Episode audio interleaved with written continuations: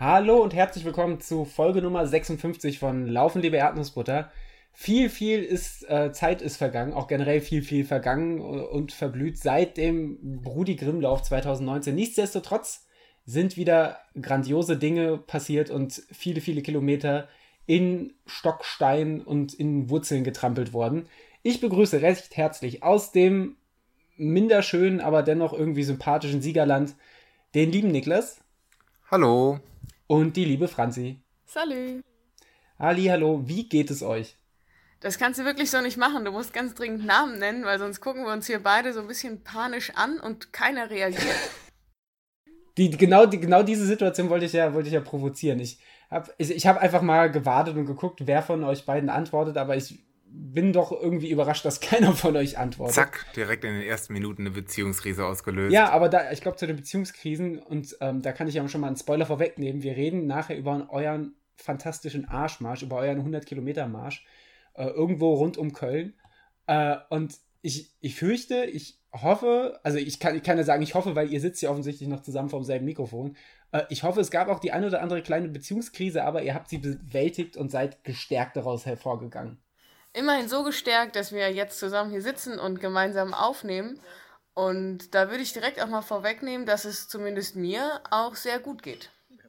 Und mir äh, tatsächlich auch. Also wir nehmen jetzt so eine Woche nach dem äh, besagten Arschmarsch auf und die Beine spielen wieder ganz gut mit, der Kopf auch so ein bisschen und ähm, ja, das läuft eigentlich alles wieder relativ stabil, so wie es vorher auch schon mal lief. Die große Frage ist jetzt, wie geht's dir? Ähm, bei mir ist auch alles gut. Ich bin quasi jetzt bald in den letzten Zügen meines Marathontrainings, das irgendwie mir sehr, sehr kurz erscheint. äh, äh, generell irgendwie nach dem, nach dem langwierigen WHIW-Training so, so ein relativ knackiges 10 Wochen Marathontraining ist dann, äh, ist dann irgendwie dann doch recht, recht schnell vorbei. Aber ist alles tippitoppi. Und äh, ich freue mich, weil ich gemerkt habe, dass es auch echt nur noch einen Monat hin ist bis zu meinem Marathon.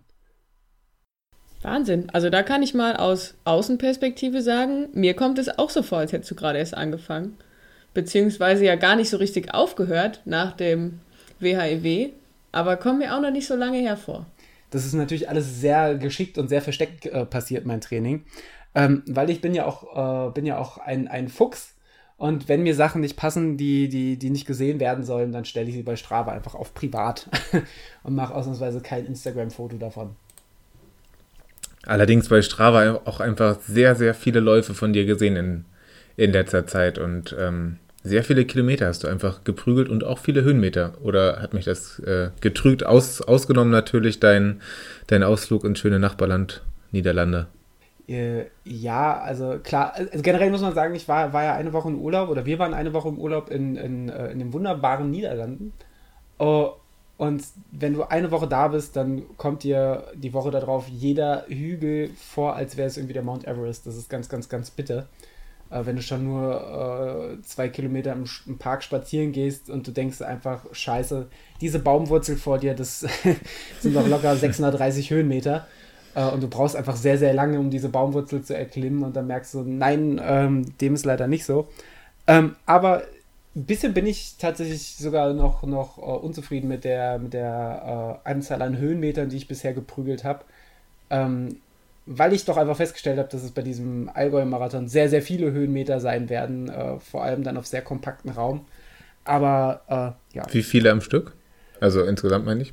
insgesamt, also ja, da unter, unterscheiden sich die, die Kartenaufzeichnungen von der offiziellen Angabe. Offiziell sind es 1550. Ich habe jetzt schon GPX-Tracks gesehen, da waren es 1600. Ich habe Tracks gesehen, da waren es 1400.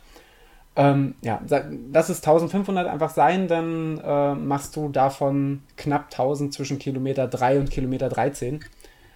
Äh, und das äh, wird doch, glaube ich, auch äh, ja, ganz, ganz spaßig. das heißt, eigentlich kannst, weißt du dann schon nach, ja, sagen wir mal 15 Kilometern, was das, was, was das so für ein Tag wird. Wahrscheinlich hast du auch da oben schon den Mann mit dem Hammer getroffen und abgeklatscht und bist dann eigentlich schon, schon hast schon alle Gefühlszustände durch und dann ja, dann läufst du ja nur noch etwas weniger als 30 Kilometer. Ist eigentlich ganz gut. das wird. Klingt eigentlich auch ein bisschen wie der Arschmarsch. Ja, oder? Also vielleicht, äh, vielleicht treffen wir uns dann nachher auf eine kleine Podcast-Folge. und äh, können ein wenig drüber schnacken. Ich bin gespannt. Ich weiß jetzt noch nicht, äh, ob, ich, äh, ob ich das will. Ansonsten könntest du ja auch noch mal für ein letztes, äh, ein, ein paar letzte intensive Trainingstage Urlaub im Siegerland machen. Das würde sich zumindest trainingstechnisch mehr anbieten als Urlaub in den Niederlanden.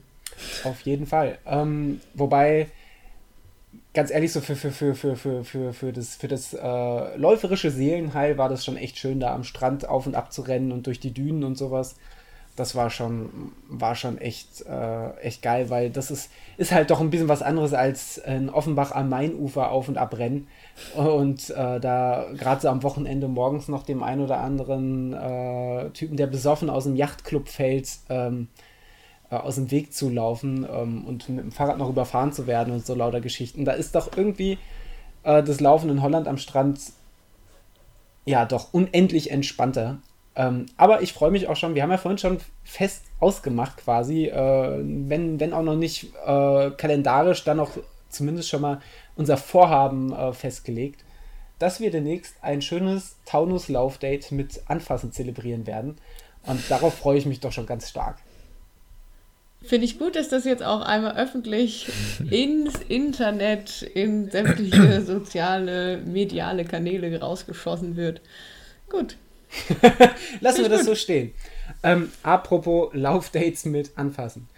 Ich würde direkt ins, The ins, Thema einsteigen, weil so viel, sind wir ehrlich, gibt es in meinen letzten Trainingswochen gar nicht zu erzählen. Ich bin halt einfach, ja, nicht viel, verhältnismäßig viel im Vergleich zu vorher gelaufen habe versucht, Höhenmeter zu machen. Ihr jedoch seid äh, gestärkt, Fragezeichen, aus dem Brüder Grimm Lauf 2019 hervorgegangen, habt einmal kurz eure Wunden geleckt, ähm, und äh, Niklas war ja, hat ja bereits in der letzten Folge erzählt, dass er danach so leicht lediert und angeschlagen war. Deswegen, Franzi, erzähl du doch mal, wie, wie erging es dir äh, nach dem Brudi Grimm-Lauf? Wie kamst du wieder rein, beziehungsweise wie lief so die, die letzte Vorbereitung vor dem Arschmarsch? Ähm, wie ging die vonstatten? Also ich habe das Gefühl, dass mich dieses Jahr der ähm, Brudi Grimm-Lauf vor allen Dingen emotional irgendwie noch ein bisschen mitgenommen hatte ähm, also da hing ich einfach noch so ein bisschen hinterher. Und körperlich gar nicht so sehr. Also ich hatte eher das Gefühl, ich bin insgesamt sehr ja, schwer und müde, aber jetzt nicht so konkreten Muskelkater, was ja erstmal ganz gut ist. Und dass sich die Beine erstmal schwer anfühlen nach so einem Wochenende, das gestehe ich Ihnen auch absolut zu. Und dann haben wir ja, wenn ich mich nicht irre, schon eine Woche danach unsere letzte große Trainingswanderung gemacht. Über, ebenfalls, wenn ich mich nicht irre, 48 Kilometer. Ah, 47 würde ich. 47, ich habe maßlos übertrieben, also es waren allerhöchstens 47 Kilometer. Ähm, bei der ich immer noch so ein bisschen das Gefühl hatte, meine Beine sind durchaus schwerer als tiptop erholt, aber voll in Ordnung. Und dann habe ich ja zwischendurch, also zwischen dieser Trainingswanderung und dem letzten Wochenende, auch schon so ein bisschen halbherzig begonnen, meine äh, Vorbereitung für den Berlin-Marathon zu starten. Wobei ich laufmäßig sagen muss, da waren die letzten Wochen eher, eher noch ein bisschen ähm, chaotisch und auch nicht, ja, nicht besonders ähm, gut geplant und auch nicht besonders intensiv weil ich einfach wirklich das Gefühl hatte, nach dem Düsseldorf-Marathon und nach Brudi Grimm ähm, und vor jetzt der nächsten intensiven Trainingsphase brauche ich irgendwie mal so ein bisschen, äh, muss es mal ein bisschen locker sein. Sowohl für den Körper als auch für den Kopf. Deshalb ist da laufmäßig gar nicht so viel passiert. Ja, Niklas, willst du nochmal erläutern, wie es bei dir äh, vonstatten ging, die letzten, die letzten Tage vorm Arschmarsch? Und was mich halt insbesondere äh, interessieren würde, wäre dann, wie so eure letzten Vorbereitungen nicht nur trainingstechnisch, ähm, also unabhängig auch von, von, eurer, von eurer großen Abschlusswanderung, äh, sondern auch die Vorbereitungen hinsichtlich des ähm, ja, Materialzusammensuchens und so. Hattet, hattet, ihr, hattet ihr Listen? Also ich hätte sehr, sehr viele, sehr, sehr lange Listen. Ähm, ich bin einfach äh, sehr, sehr, sehr, sehr gehypt. Legt los. Alleine dafür äh, müsstest du das auch mal machen. Ohne Witz, Listen, Liste. Listen abhaken ist doch einfach so ein geiles, befreiendes Gefühl. Ich würde mir am liebsten für jeden 10 Kilometer Lauf eine Liste schreiben. Einfach nur schon zum, zum Startpunkt, check, äh, Unterlagen abholen, check, äh, Kilometer Jeden Kilometer nochmal abhaken. Ja, das wäre toll. Also Machen listenmäßig wir waren wir... Lieber, laufen lieber Allmannlauf oder so. listenmäßig waren wir sehr gut aufgestellt. Also wir hatten Online-Dokumente, wir hatten Post-its, wir hatten kleine Zettelchen, große Zettelchen. Poster. Wir haben viele Listen geschrieben. Ähm, ja, also kilometermäßig ähm, war das bei mir, oder laufmäßig war das ähnlich wie Franzi. Es war einfach so eine komische Zwischenzeit. Aber ich glaube, die man auch gar nicht viel besser hätte machen können, weil wenn wir da super viel gelaufen wären, dann hätten wir uns von Brudi Grimm nicht, äh, nicht gut regeneriert und wären dann mit, mit schweren Beinen zum Arschmarsch gestartet und gar nicht laufen ist irgendwie auch doof und deswegen haben wir beide so ein bisschen, bisschen gelaufen, ein bisschen gechillt. Ähm, und viele andere Sachen gemacht, ne? Wir haben ganz viel schwimmen ja, und ja eben stimmt. auch viel wandern. So ein bisschen genau. aufgerafft ins Fitnessstudio zu gehen.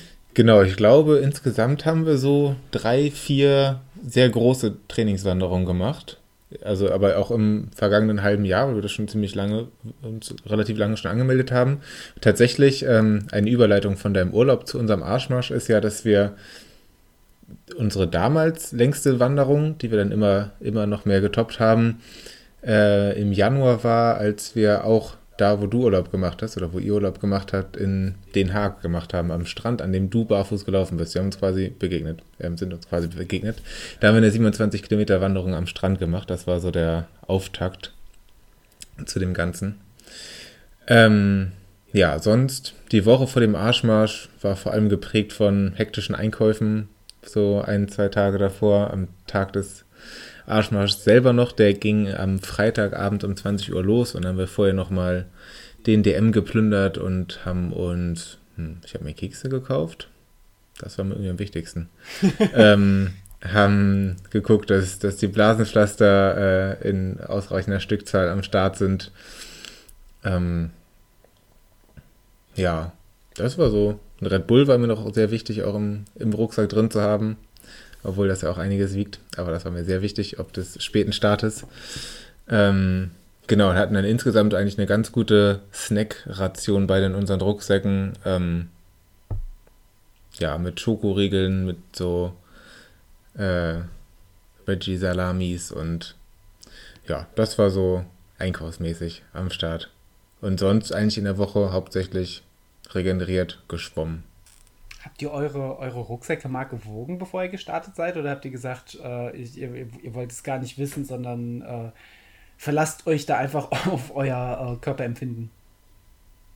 Nee, gewogen haben wir die nicht. Ähm, wir wurden tatsächlich auch dann im Start angesprochen, dass die doch ganz schön schwer seien.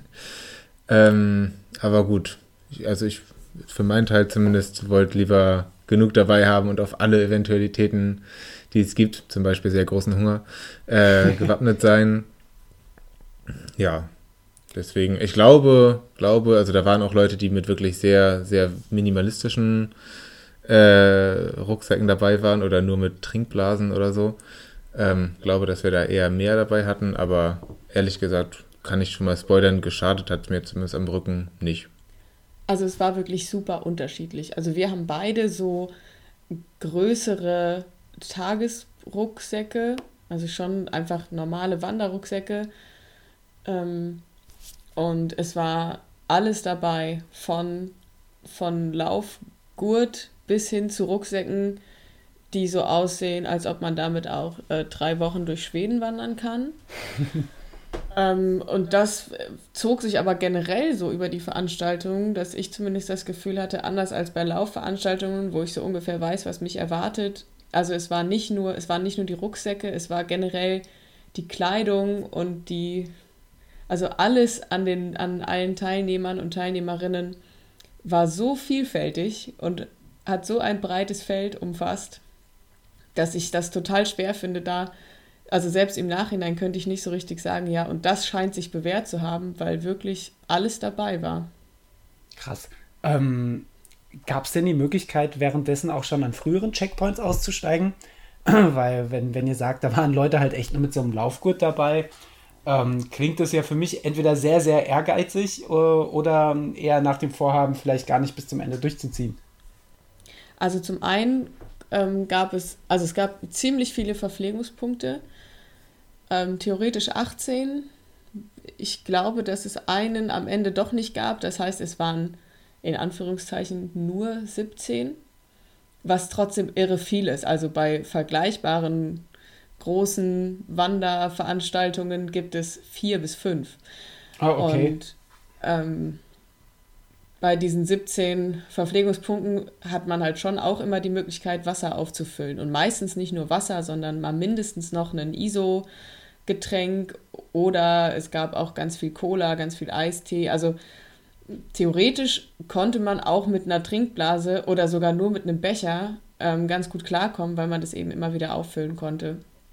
Aber es gab auch bei äh, jeder Verpflegungsstation die Möglichkeit, eine Urkunde zu bekommen, wenn man aussteigen wollte oder musste. Und das haben wir auch ähm, von Anfang an und dann ab der Hälfte vermehrt mitbekommen und gesehen. Und das sah bei manchen Leuten so aus, als ob die mehr oder weniger aus freien Stücken entscheiden, jetzt einfach nicht mehr weiterzugehen, weil vielleicht die Zeit knapp wird oder vielleicht das auch von Anfang an der Plan war. Natürlich also klar, das ist einfach total weit, bedeutet, es gab auch viele Menschen, denen man eindeutig angesehen hat, die können wirklich keinen Schritt mehr gehen und die müssen auch aufhören. Ähm, wie, wie war, gut, ich rede jetzt schon voll rein, aber wenn wir schon bei den Verpflegungspunkten äh, sind, wie waren die jetzt so auch aus, aus äh, unserer Sicht veganer Perspektive ausgestattet? Konntet ihr da viel mitnehmen oder wart ihr eh so gut ausgestattet, dass ihr gesagt habt, äh, wir gucken uns das Angebot an den Verpflegungsstationen äh, gar nicht so genau an? Also, tja, das war bei uns beiden ehrlich gesagt sehr, sehr unterschiedlich. Jetzt, also grundsätzlich würde ich sagen, die Verpflegungsstationen waren, was die Getränke anging, richtig toll. Ähm, wie gesagt, ne, mit verschiedenen Süßgetränken. Es gab dann auch Kaffee, schon auch die ganze Nacht über gab es Kaffee. Ähm, und dann viele Sachen, die nicht vegan waren. Aber trotzdem, wo ich sagen würde, finde ich irgendwie trotzdem eine gute Idee. Also zum Beispiel Käsebrote oder so kleine Kuchenstücke. Dann gab es nachts irgendwann mal so einen äh, Nussmix. Und dann insbesondere am Samstagnachmittag, als es schon sehr heiß war, gab es auch Obst. Vor allen Dingen so Melone. Dann gab es auch, glaube ich, irgendwann mal Gurke, also so frische Sachen. Grundsätzlich ähm, war bei mir eventuell sogar das größte Problem, da kommen wir jetzt natürlich ganz schön früh drauf zu sprechen, ähm, was ich überhaupt nicht gedacht habe, was aber passiert ist, ist, dass ich ähm, überhaupt nicht essen konnte. Irgendwie. Damit habe ich nicht gerechnet, weil ich eigentlich beim Wandern das noch nie erlebt habe, ähm, dass ich so richtig das Gefühl hatte, okay, wenn ich jetzt was esse, wird mir auf jeden Fall schlecht. Ich fand irgendwie alles eklig. Heißt, ich habe bis naja, eigentlich bis zu einer Melone Samstagnachmittag überhaupt nichts gegessen, sondern Cola getrunken, was ein ganz schlechter Ersatz ist. ähm, aber das war auf jeden Fall bei meinem schönen Weggefährten anders. So viel kann ich verraten. Also was ich auf jeden Fall, ähm, was man auch fernab der Frage, ob es was Veganes gab oder nicht, den zugute halten muss, ist, dass schon vorher in der irgendwie in der Mail, die zwei Wochen vorher rumgeschickt worden ist, ähm, wurde schon geschrieben, was es an allen Verpflegungspunkten zu essen und zu trinken gibt. Das heißt, man konnte sich schon ziemlich gut darauf einstellen und wir wussten um 3.30 Uhr ungefähr, ja, zumindest bei Kilometer so und so gibt es Nussmix und ähm, ja, das ist auf jeden Fall ziemlich cool und habe ich sonst auch noch nicht so oft bei Läufen und auch bei Wanderungen nicht gesehen. Ähm, ja, ich habe einfach dann die ganze Zeit gegessen. Ich habe das dann übernommen von Franzi. Äh, ich habe mir so vier Brötchen geschmiert vorher mit äh, Käse- und Wurstersatzprodukten und ähm, ich glaube ein Schokoaufstrichbrötchen war auch dabei, da war einiges dabei. ähm, ja, und die habe ich halt ähm, hier und da gegessen, habe den besagten Nussmix in der Nacht, äh, Nacht genossen, an Verpflegungspunkt bei Kilometer 50 bei der Hälfte in Remagen. Da sind wir, ja, sind wir so morgens um 6 Uhr aufgeschlagen. Da gab es theoretisch sogar auch warmes ja, Mittagessen, Frühstücksessen. Keine Ahnung, wie man das nennt. Man ist einfach, man hat das System zerstört. Ähm, da gab es zumindest eine Zeit lang Nudeln mit Tomatensauce. Die sind wohl leider dann irgendwann ausgegangen. Ähm, ja, das ist natürlich schade, aber da wurde sich danach auf jeden Fall auch artig äh, entschuldigt seitens der Veranstalter und wir haben damit eh nicht gerechnet, zu essen. Also war das nicht ganz so schlimm für uns. Ähm, genau, und ich habe auf jeden Fall auch eigentlich vom ersten VP an, ich fürchte auch bis zum letzten durch, äh, die ganze Zeit Cola getrunken, was mich sehr hibbelig und sehr anstrengend gemacht hat und vielleicht auch zu der einen oder anderen Beziehungskrise geführt hat, hat auf jeden Fall aber zu einem hohen Koffeinlevel geführt und ja.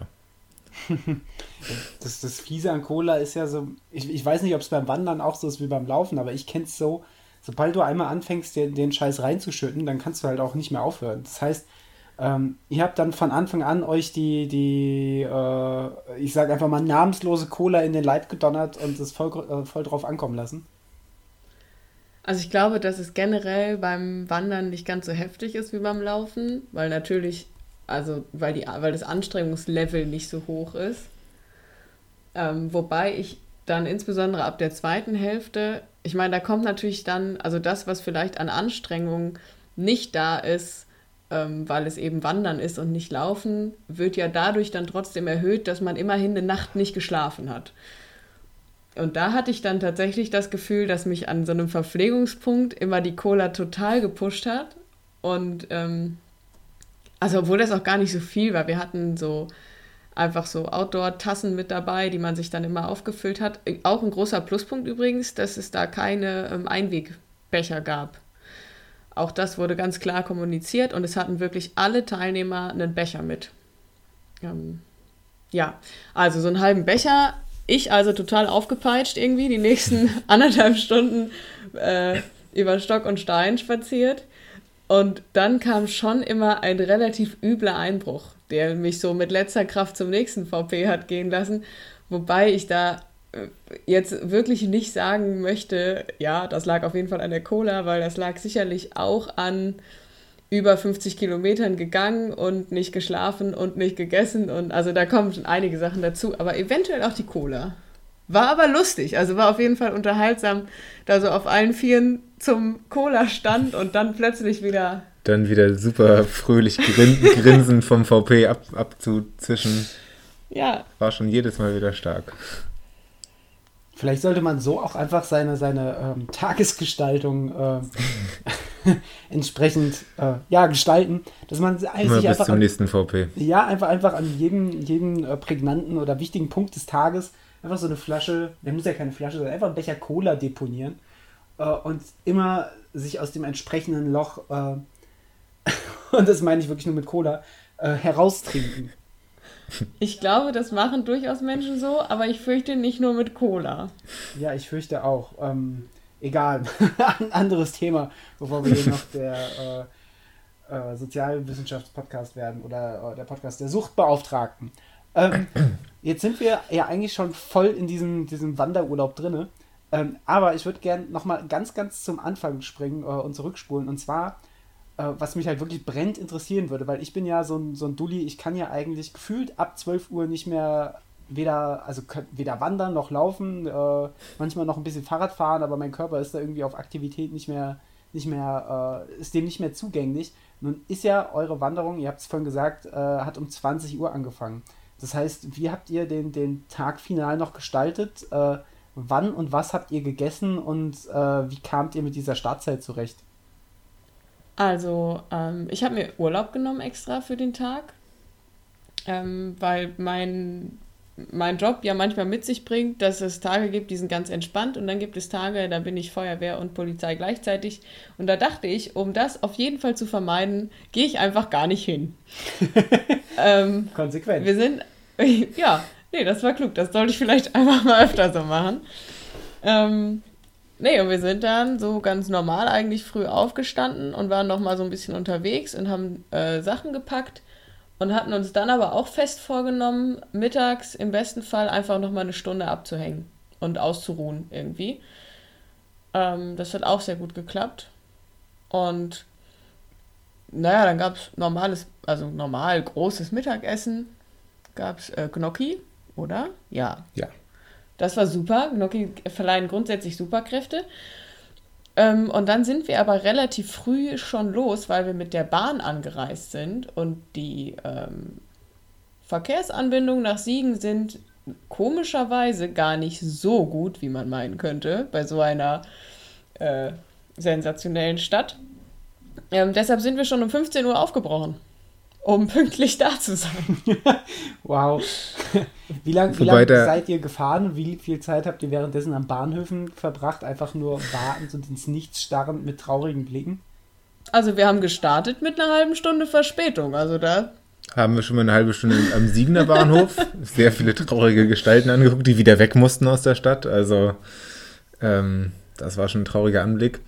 Und dann, ähm, dann ging es eigentlich. Dann sind wir in, in Siegburg umgestiegen und äh, ach herrje, es war schon auch komisch. Und alles hatte Verspätung. Es war schon es war nicht so schön. Aber ähm, der wichtigste Punkt fehlte tatsächlich gerade in der Aufzählung, nämlich ähm, die Grüße gehen raus und die gehen eigentlich den ganzen Podcast lang raus an den lieben der Flego, aka Sebastian, den wir hier mal zur Mammutmarsch-Folge hatten, der damals schon den Tipp gab ähm, an alle Leute, die jemals irgendwo wandern werden, Pizza dabei zu haben beim Wandern.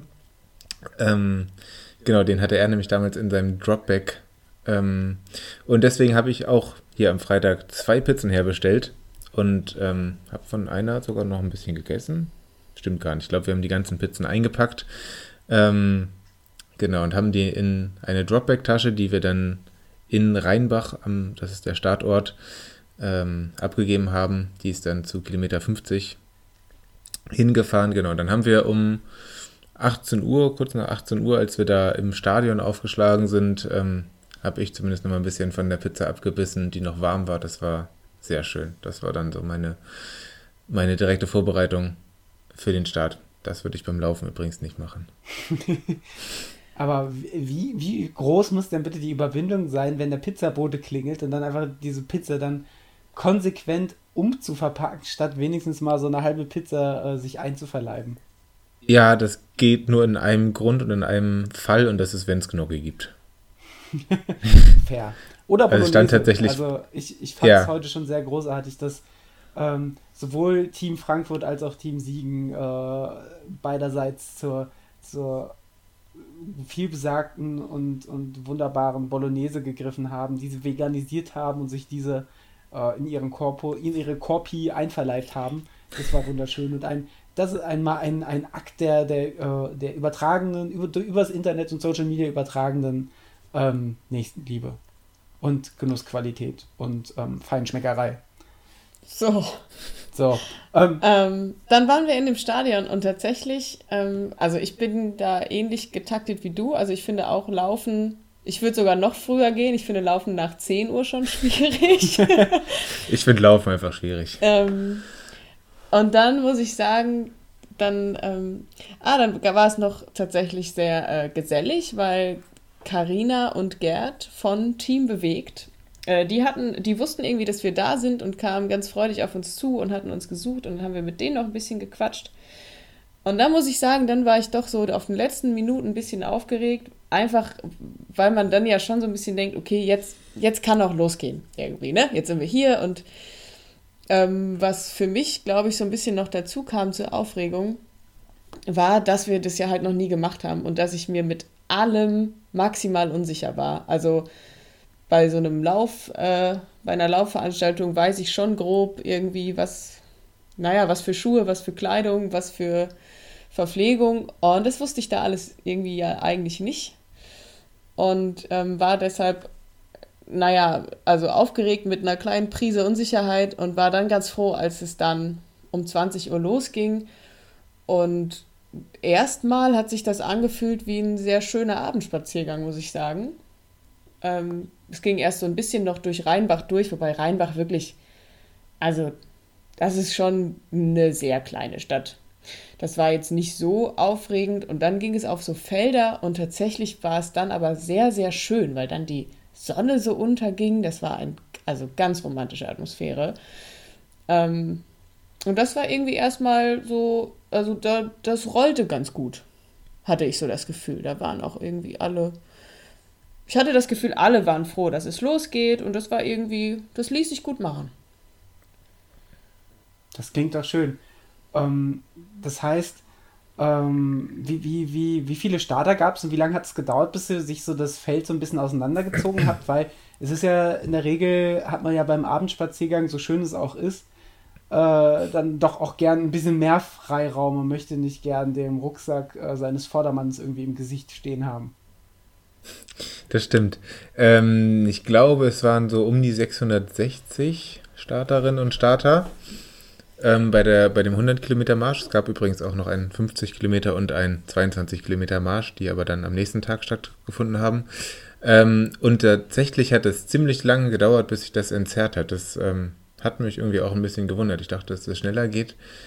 Aber also tatsächlich hatten wir einen Großteil der, der Nacht noch ziemlich viele Leute bei uns und erst so als die, die ersten VPs in der Nacht auftraten, ähm, da hat man gemerkt, dass Leute sich unterschiedlich viel Zeit an den VPs lassen und ja, noch länger da geblieben sind und da hat sich so ein bisschen entzerrt.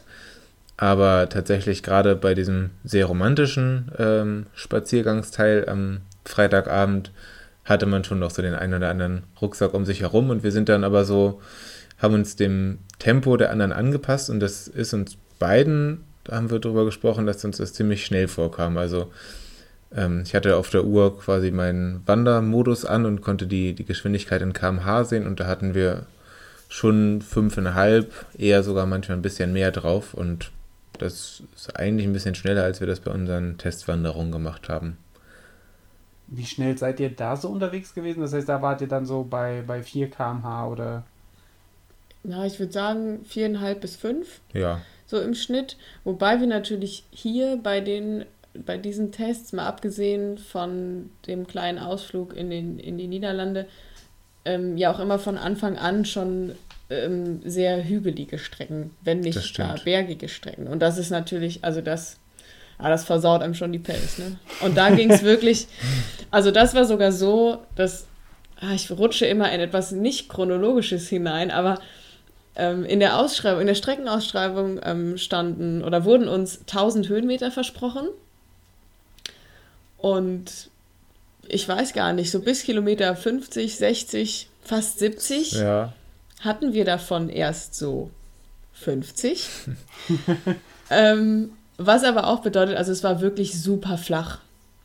Ja, am Anfang. Also es war einfach dermaßen straight, geradeaus. Also natürlich geht es dann ein bisschen schneller. Und trotzdem fand ich das Tempo sehr, sehr flott. Ähm, wenn, wenn, wir schon bei der, ähm, wenn wir schon dabei sind, die Strecke so ein bisschen zu, zu uh, uns, uns anzuschauen, ähm, du sagst, sagtest, äh, die haben euch 1000 Höhenmeter versprochen, die ihr nicht bekommen habt ähm, oder bis dahin nicht bekommen habt. Wie, wie war denn euer Eindruck generell so von, von, von der Strecke? War das äh, eine, ich sag mal, wandertaugliche Strecke, also auch so vom, vom, vom Erlebnisfaktor? War es schön, dort unterwegs zu sein oder war das einfach nur äh, zweckmäßig? Ja, das sind jetzt 100 Kilometer und äh, man hätte auch auf der Autobahn auf dem Standstreifen laufen können. Also es war definitiv schöner als ein Standstreifen. Ähm, es war sehr unterschiedlich. Ich meine, auch das bringen einfach 100 Kilometer mit sich, weil ganz ehrlich, das ist, also wir waren teilweise ganz schön weit entfernt vom Startpunkt. Ähm, die Strecke war unterschiedlich, teilweise sandig. Damit hatte ich zum Beispiel nicht gerechnet. Und da muss ich sagen, dass ähm, ich bin ja in Lunas gelaufen und ähm, das hat grundsätzlich sehr gut geklappt. Sand ist allerdings schwierig, weil sich Sand so ganz garstig so zwischen die Zehen, jetzt gibt es hier einen deepen Fußbericht, also man hat bei Lunas ja dieses Band zwischen Groß-C und dem C daneben ähm, und Sand ist da ganz schlecht, weil das ganz doll reibt. Ähm, es gab viel Sand, dann gab es auch viel ganz kleine Kiesel. Und bei kleinen Kieseln ist ein ähnliches Problem, nur eher so unterm Fuß. ähm, also irgendwie gab es doch ganz schön viel Kleinteile, die sich mir da ähm, so ein bisschen äh, widerspenstig immer ähm, in den Weg gestellt haben. Aber es war eigentlich alles ziemlich gut zu gehen und es war dann ein ganz, ganz langes Stück von in der Nähe von Königswinter bis nach äh, Linz am Rhein, die ganze Zeit am Rhein entlang. Also wirklich diese also ich weiß gar nicht, promenadenmäßig, also einfach ein Asphaltweg am Rhein. Da könnte man jetzt sagen, yo, Wanderung stellt man sich vielleicht jetzt nicht 20 Kilometer auf Asphalt vor. Für mich war das ehrlich gesagt der Hammer, weil da relativ wenig Hindernisse waren. Ähm, weil es gerade, äh, so tatsächlich waren wir sehr, sehr lange im Wald in der Nacht, was durchaus ein bisschen ähm, Spannungsfaktor mit sich gebracht hat, weil wir zum Schutz und zur Schonung der Tiere nur so rote Kopflampen haben durften. Also es war echt sehr, sehr dunkel. Äh, und dann sind wir in der Nacht noch nach Bonn rein gegangen. Und äh, da hatte ich wiederum so ein bisschen Sorge, weil da gab es dann nicht nur Sand und Kiesel, sondern auch Scherben. ähm, ja, und dann war das eigentlich echt super entspannt am Rhein und es ging eigentlich so weit. Es war sehr, also es war schon immer abwechselnd. Genau, also ähm, zur Strecke kann man noch sagen, dass die Veranstalter, die das jetzt, glaube ich, zum dritten Mal eventuell oder zum vierten Mal veranstaltet haben, ähm, die haben vorher gesagt, dass die, die Leute, die hinter dem Verein stecken, selber diese Strecke oder ähnliche Strecken gemacht haben, um sich auf ganz lange Wanderungen vorzubereiten und dann halt irgendwann, ähm, genau, die im Training gewandert sind und sich dann äh, überlegt haben, das Ganze auch für andere Leute anzubieten. Ähm, ja, die haben das quasi schon mal getestet und ich fand die Strecke auch sehr gut und tatsächlich auch mein Lieblingsteil, so lange am, am Rhein längs zu gehen. Da gab es dann auch Beleuchtung, zumindest teilweise und da sind wir dann auch in den Sonnenaufgang reingekommen. Das ist, ja, also Strecke meiner Meinung nach mega. Das ist natürlich schon echt geil. Also stelle ich mir, mir echt mega vor, so im Sonnenaufgang dann äh, am besten noch dem Sonnenaufgang entgegen. Ich weiß nicht, wie es bei euch war, den, dem Rhein entlang zu marschieren. Ähm, also wir hatten den Sonnenaufgang eher eher dann irgendwann so schräg im Nacken. Aber war trotzdem schön. Und tatsächlich, um auch das vorwegzunehmen, diese 1000 Höhenmeter, die haben wir auch noch bekommen. Oh. Also, äh, das war jetzt, das war keine Lüge. Das war nur so, dass wir dann tatsächlich irgendwann so überlegt haben, naja, vielleicht haben die sich ja vertan. Weil es kann ja, es kann ja nicht sein, weil wir hatten ja schon, ja, also tatsächlich, äh, wir haben das hier gerade geöffnet in Strava, also tatsächlich ja, so bei 70 Kilometer ging es eigentlich erst los. Und äh, das ist schon gemein. Also, das ist auch irgendwie lustig, aber es ist auch ein bisschen gemein. lustig genau. ist äh, sehr zutreffend. Wir hatten eher am Anfang das Problem so bei Kilometer 30, das war, als wir gerade aus dem Waldstück raus sind und ja eigentlich einmal auch in die Bonner Innenstadt rein sind. Da sind wir runter, sind wir quasi den Wald runtergegangen und dieses runtergehen, nachdem man schon mal so seine ersten 30 Kilometer in den Beinen hat, ähm, fand ich schon sehr anstrengend und für dich, Franzi, mit den Lunas noch mal ein Stück anstrengender, oder? Ja, da ist der Tränchenpegel schon das erste Mal ein bisschen gestiegen. Es war auch geröllig, also wir waren kleine Kiesel. Ja. Und dann ist immer so ein bisschen die Frage, wenn man halt ja nicht ganz alleine läuft, also in meinem Fall hatte ich ja zum Glück Begleitung und dann aber trotzdem immer so die Frage, okay, ich habe jetzt so acht Steinchen im Schuh, kann ich das aushalten? Wie nervig ist es, wenn ich schon wieder sage, ah, kurz stopp, damit ich mir da rumprokeln kann mit meinen Fingern, was ja auch insgesamt irgendwann, also irgendwann war es mir auch egal und trotzdem sich da immer so mit der Hand und dann Fuß ist auch ein bisschen komisch. Und dann äh, habe ich meistens versucht, so ein kleines Tänzchen aufzuführen, um diese Steinchen laufend wieder so raus zu ja, transportieren. Und das klappt manchmal, aber wirklich nicht immer. Und tatsächlich war es ja auch da einfach noch so voll, dass immer, wenn man aus welchem Grund auch immer mal stehen bleiben wollte, dann musste man schon aufpassen, dass man irgendwie weg, versucht, aus dem Weg zu gehen, weil dann irgendwie eine Horde von wilden Wanderern sonst über einen rüberläuft, die alle im Gleich, Gleichschritt sind.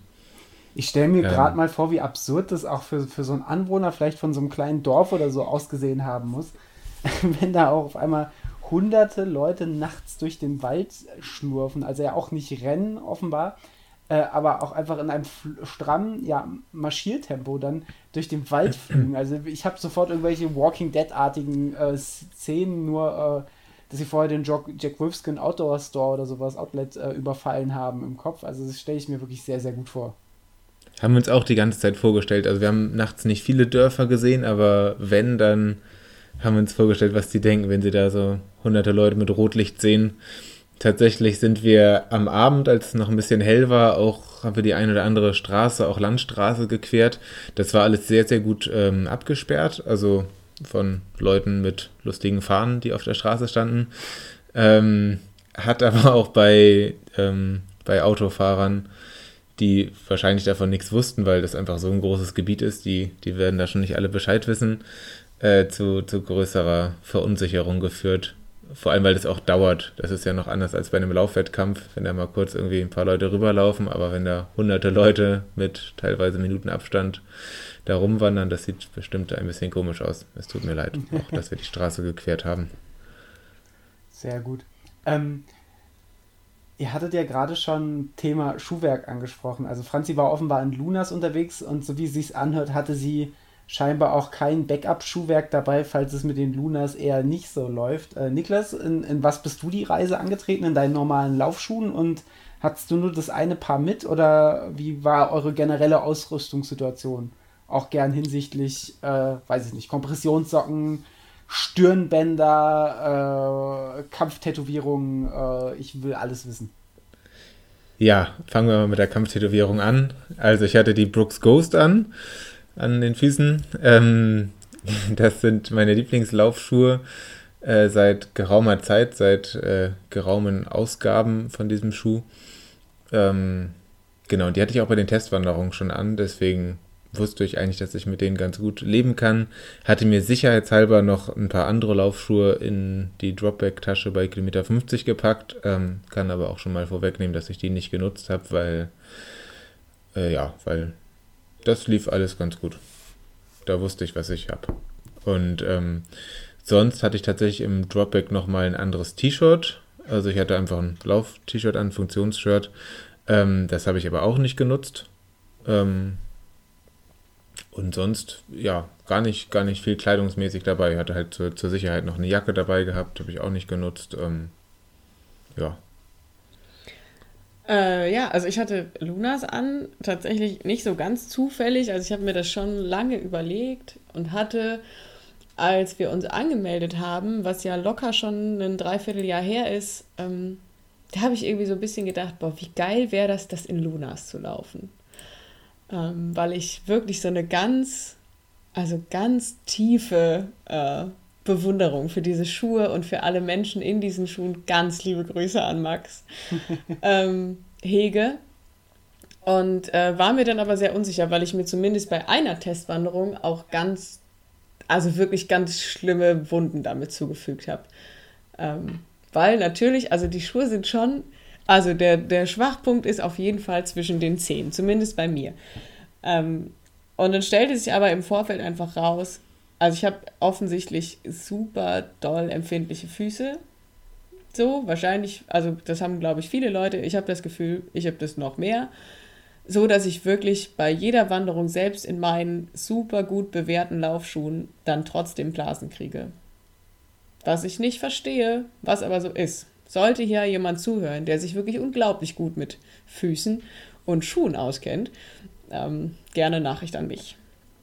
Und ähm, ja, also bin ich in Lunas gestartet und hatte dann so ein ganz äh, ausgefuchstes System eigentlich, mir da immer mit so Feuchttüchern die Füße halbwegs sauber zu machen, wobei da tatsächlich im Laufe der Zeit eine ganz absurde Kruste aus Sand und Sonnencreme äh, entstanden ist.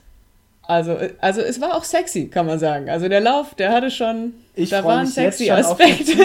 Ab dem Zeitpunkt, wo du das erwähnt hast, dass sich doch Leute, die sich mit Füßen auskennen, zu Informationen oh. zukommen lassen sollen, habe ich äh, ehrlich gesagt mein Postfach gerade geschlossen. ja, also ich biete dann im Gegenzug Bilder von meinen Füßen. Ich denke, nee. das Beitragsfoto steht schon. Ah, oh Gott, oh Gott. Also, ich habe die immer dann sauber gemacht, damit es nicht scheuert und habe mir ähm, Second Skin äh, auch noch auf die Füße geschmiert. Was sehr gut war, also was, was einfach macht, dass es nicht so scheuert, was natürlich diese ganze Klebrigkeit erhöht. Und ich hatte tatsächlich Backup-Schuhe mit. Also, die, also ich hatte die nicht mit, ich hatte die im Dropback. Die haben, also meine normalen Laufschuhe haben bei Kilometer 50, äh, hätten sie mir zur Verfügung gestanden.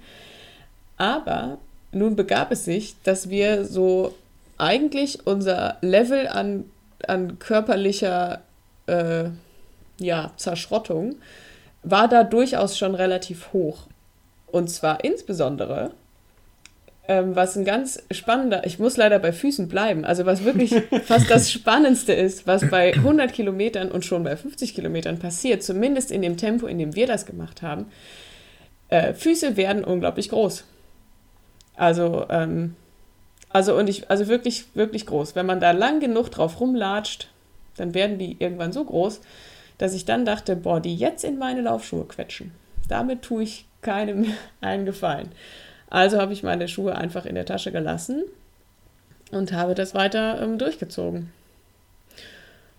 Und ansonsten war ich absolut unspektakulär gekleidet. Also nachts hatte ich eine lange Hose an und ein T-Shirt und dann habe ich die Hose gewechselt morgens gegen eine kurze Hose. Und das war es eigentlich. Ja, Tätowierung haben wir leider haben wir irgendwie vergessen, was ich dann aber äh, nachmittags hinzugefügt habe, was mir vielleicht auch mein äh, Köpflein gerettet hat, war ein nasses Stirnband. Ähm, denn mit den Höhenmetern ab Kilometer 70 kam auch vollkommen erbarmungsloser Sonnenschein und wenig Schatten. Und äh, da war das ganz schön, wenigstens einen nassen Kopf zu haben. Die einen bewahren einen kühlen Kopf, die anderen schütten sich einfach Wasser ins Stirnband. So geht's auch, denke ich. Ähm, tatsächlich aber ein, ein Tipp, den ich auch vom WHEW von einem Hörer von uns, vom lieben Benjamin, äh, erhalten habe, gerade was das Thema Wechselschuhe oder sowas angeht. Äh, gut, da halt spezifisch von Ultraläufen, aber das trifft ja da auch zu. Ähm, einfach die Wechselschuhe eine Nummer größer kaufen als, als ähm, ja, als man sie gewöhnlich trägt oder vielleicht generell zu große Schuhe, wenn man, wenn man so rumstehen hat, mitnehmen, wegen dem bereits erwähnten Grund, äh, Füße werden groß bei Belastung, vor allem wenn das Wetter auch noch warm ist. Ähm, da quält es alles wunderschön auf. Und ein Blasentipp, den ich auch schon den Niklas im Vorfeld gegeben habe und den ich jedem nur ans, ans Herz legen möchte, äh, hat mir beim WHEW bei 100 Kilometern geholfen, nicht eine einzige Blase zu bekommen. Einfach Stellen, an denen man weiß, dass man Blasen bekommt, mit Blasenpflastern abkleben und das dann ganz wild und spektakulär mit äh, Kinesiotape umwickeln, weil Kinesiotape halt äh, nicht so starr ist wie normales Sporttape und ich finde, das, das schmiegt sich wunderbar drumherum und wenn man das ein paar Mal macht, auch bei so seinen Longruns oder dann vielleicht auch längeren Wanderungen, dann hat man ungefähr den Dreh raus, wie man das kleben kann oder muss, äh, damit es weder unangenehm ist, noch das Blasenpflaster verrutscht äh, und alles tippitoppi ist. Oh, und ich kann euch das nur ans Herz legen, das mal auszuprobieren. Ich hoffe, der Niklas hat den Tipp im Vorfeld weitergereicht. Ähm, ja. Ähm, also ich habe das leider nicht so ganz im Vorfeld, aber dann durch äh, Gerds Unterstützung in der tiefen Nacht ähm, gemacht an einem, an einem C. Und äh, das war total gut und das hat auch bis zum Ende sehr gut gehalten. Und das hat, hatte mir am Anfang ein bisschen Sorgen gemacht, weil dadurch, dass ich ja meine Füße Zentimeter dick in Second Skin eingeschmiert hatte, ähm, dachte ich erst, es hält auf gar keinen Fall. Und dann war es aber völlig unbeeindruckt von den weiteren 60 Kilometern und hat wirklich sehr, sehr gut gehalten. Ähm, und ich glaube, dass tatsächlich bei dieser Wanderung noch viel mehr als sonstige körperliche Erschöpfung tatsächlich die Füße das Problem sind von den allermeisten Leuten. Also schon bei der ersten Verpflegungs- äh, Station, die so bei Kilometer 13 ungefähr war. Also schon da haben sich Leute mit extrem leidenden, leidend verzerrten Gesichtern irgendwie die Schuhe ausgezogen und da versucht noch zu retten, was zu retten ist. Und das war auch so das Bild eigentlich bei jeder, äh, bei jedem äh, Punkt, wo man sich irgendwie ausruhen konnte, dass wirklich alle äh, mehr oder weniger ähm, panisch ihre Füße behandelt haben. Und das ist halt wirklich so, wir haben da im, im Vorfeld auch schon so viel drüber gesprochen, weil das ist so, so eine Blase ist so bescheuert, weil man ja irgendwie auch genau weiß, das ist ja keine schlimme Verletzung, so das ist nicht passiert eigentlich nichts und trotzdem ist es ja so schmerzhaft, dass je nachdem, was da passiert, man wirklich auch nicht weiterlaufen kann und möchte. Ähm, und dann ist es aber irgendwie, finde ich, so ein blöder Grund. Also ich finde, es ist ein, also für mich, ich hatte die ganze Zeit das Gefühl, wenn ich jetzt sagen muss, wir können nicht weiterlaufen, weil ich habe eine Blase am Fuß, würde ich mich dermaßen ärgern, äh, dass ich ganz, ganz froh war, dass dann am Ende aber die Lunas ähm, wirklich mich total gut durch diesen Lauf begleitet haben und äh, ich da überhaupt keine Probleme hatte. Echt gut, also da, äh, ich weiß nicht, wie häufig es dir dann gesagt worden ist, äh, wahrscheinlich hört man dann doch auch oft Hut ab, dass du das Ganze in Sandalen äh, gelaufen bist, aber nichtsdestotrotz, also äh, unabhängig davon, dass es Sandalen sind oder nicht, aber die, diese zusätzlichen Strapazen durch eben den scheu scheuernden Sand oder durch Kiesel oder was, die man eben dadurch, dass der Schuh offen ist, äh, dann an die, äh, an, die, an die Füßlein bekommt, äh, stelle ich mir doch sehr, sehr, sehr äh, unangenehm vor. Ja, ist aber natürlich auch ein guter Eisbrecher für sämtliche Gespräche auf dem Weg. Ne? Also ähm, alles von sehr abfälligem, bist du dir sicher, dass du das in Flipflops machen willst? äh, bis hin zu großen äh, ja, Anerkennungsbekundungen war alles dabei. Also ähm, ja, man sorgt auf jeden Fall für Aufsehen. Und ich habe auch nur einen einzigen anderen Wanderer gesehen, der allerdings noch deutlich minimalistischere ähm, Schlappen anhatte. Also das, ich, ich würde sagen, selber gemacht und wirklich wie ein Papier unterm Fuß und festgebunden mit ganz dünnen Schnüren. Also aber wir haben ihn auch nur bei Kilometer 5 gesehen. Man weiß nicht, ja. ob er vielleicht bei Kilometer 6 raus ist. Man weiß es nicht. Ich wünsche ähm. mir, dass er, dass er es ins Ziel geschafft hat, von ganzem Herzen, ohne ihn gesehen zu haben. Aber die Beschreibung klingt doch auf jeden Fall schon mal sehr vielversprechend. ja, nee, ich wünsche ihm das auch. Also, ja, doch, ich wünsche ihm das. Also wenn wir hier schon so, so doll bei, bei Füßen und Schuhen sind, dann kann ich vielleicht auch mein, mein Fazit, was Füße angeht, ähm, auch noch äh, hier lassen. So generell? Ähm, genau, generell. Füße einfach mega. Vielleicht würde ich mir nächstes Mal auch so ein paar ähm, Schuhe mit, mit einer Größe mehr an den Dropback stellen, wobei ich mich frage, ob ich so viel Geld für ein paar Schuhe, das ich ja eigentlich nicht tragen kann, ausgeben würde. Ähm, müsste man mich dann nochmal fragen vielleicht. Denn tatsächlich auch meine Füße sind so groß geworden, die haben halt überhaupt nicht mehr in die Schuhe gepasst. Ich habe also ich habe meine Schuhe dann auch den kompletten Lauf natürlich nicht geöffnet und habe mir einfach gedacht, dass da passiert schon irgendwas und ja, Schmerzen einfach aushalten. Ähm, ich hatte die ziemlich fantastischen White Socks äh, Socken an, die von sich selber in ihrer Produktbeschreibung sagen, dass sie Blasen verhindern. Und das haben sie auch fast geschafft. Ähm, Genau, also ich hatte da so ein, zwei kleine Bläschen, aber die habe ich während des Wanderns gar nicht so bemerkt, sondern eher dann äh, spät am nächsten Abend, äh, als ich die ausgezogen habe. Ähm, und was mir aber vor allem, aber auch zum größten Teil erst nach der ganzen Wanderung wehgetan hat, sind halt so die Fußaußenseiten, die, die anscheinend so groß waren, dass die nicht mehr in den Schuh gepasst haben. Die tun auch heute noch ein bisschen wie wenn ich in Schuhe steige. oh je. Das heißt, da gibt es doch schon auch noch äh, Jetzt, ich glaube, zwei Wochen danach sind wir. Ne, eine. Eine, eine erst. Eine. Um Gottes Willen. Die Zeit vergeht dann, dann geht's noch, oder? langsamer, als man denkt. Äh, eine Woche danach äh, immer noch mit Spätfolgen beschäftigt. Ja, aber nicht so doll wie befürchtet. Sehr gut. Ähm, wir sind jetzt schon relativ kreuz und quer durch, die, durch den Arschmarsch gesprungen. Ähm, mich würde einfach interessieren, wäre es euch möglich, dass das Rennen äh, zu gliedern, vielleicht in gewissen Fixpunkten zu gliedern? Was, was waren so eure, eure prägnanten Auf- und Abs äh, während, während des, des Rennens? Also ein Tiefpunkt war ja offenbar schon mal über äh, Kiesel äh, aus der Na in der Nacht äh, den, den, den Wald hinunterschlurfen zu müssen. Äh, mit, mit, mit wilden Tanzeinlagen. Wobei ich mir vorstellen kann, dass das für alle anderen Wanderer wahrscheinlich kein Tiefpunkt war, sondern sehr, sehr erheiternd. Schade, ja, dass es ja, so dunkel war. Ich wollte gerade sagen, es war ja sehr, sehr dunkel. Ähm, aber ich habe auch bei Licht nochmal getanzt, also gar kein Problem. ähm, ja, also stimmt. Also das Backup, das war schon wirklich doof, aber fairerweise muss man sagen, das war, keine Ahnung, vielleicht eine Viertelstunde. Also das ja. war, das hat mich noch nicht gebrochen. Äh, da hatte ich zwar kurz ein bisschen schlechte Laune, aber äh, das war dann auch schnell wieder vergessen. Ähm, und dann habe ich das Gefühl, ich kann das sogar relativ, also für mich zumindest relativ klar gliedern. Nämlich ähm, war es im Vorfeld so, dass ich irgendwie total Sorge hatte vor der Nacht und irgendwie dachte, boah, das ist so dunkel und bestimmt so lange und dann müssen wir uns da total bei Laune halten und so. Und ähm, das war gar nicht so. Also es, es ist gar nicht so lange dunkel. Da fängt es schon mal an. Und ähm, die ersten ja, also mal mindestens die ersten 30 Kilometer liefen so locker, dass wir beide auch gestaunt haben und gesagt haben, okay, das ist, wir sind schon ganz schön weit gegangen.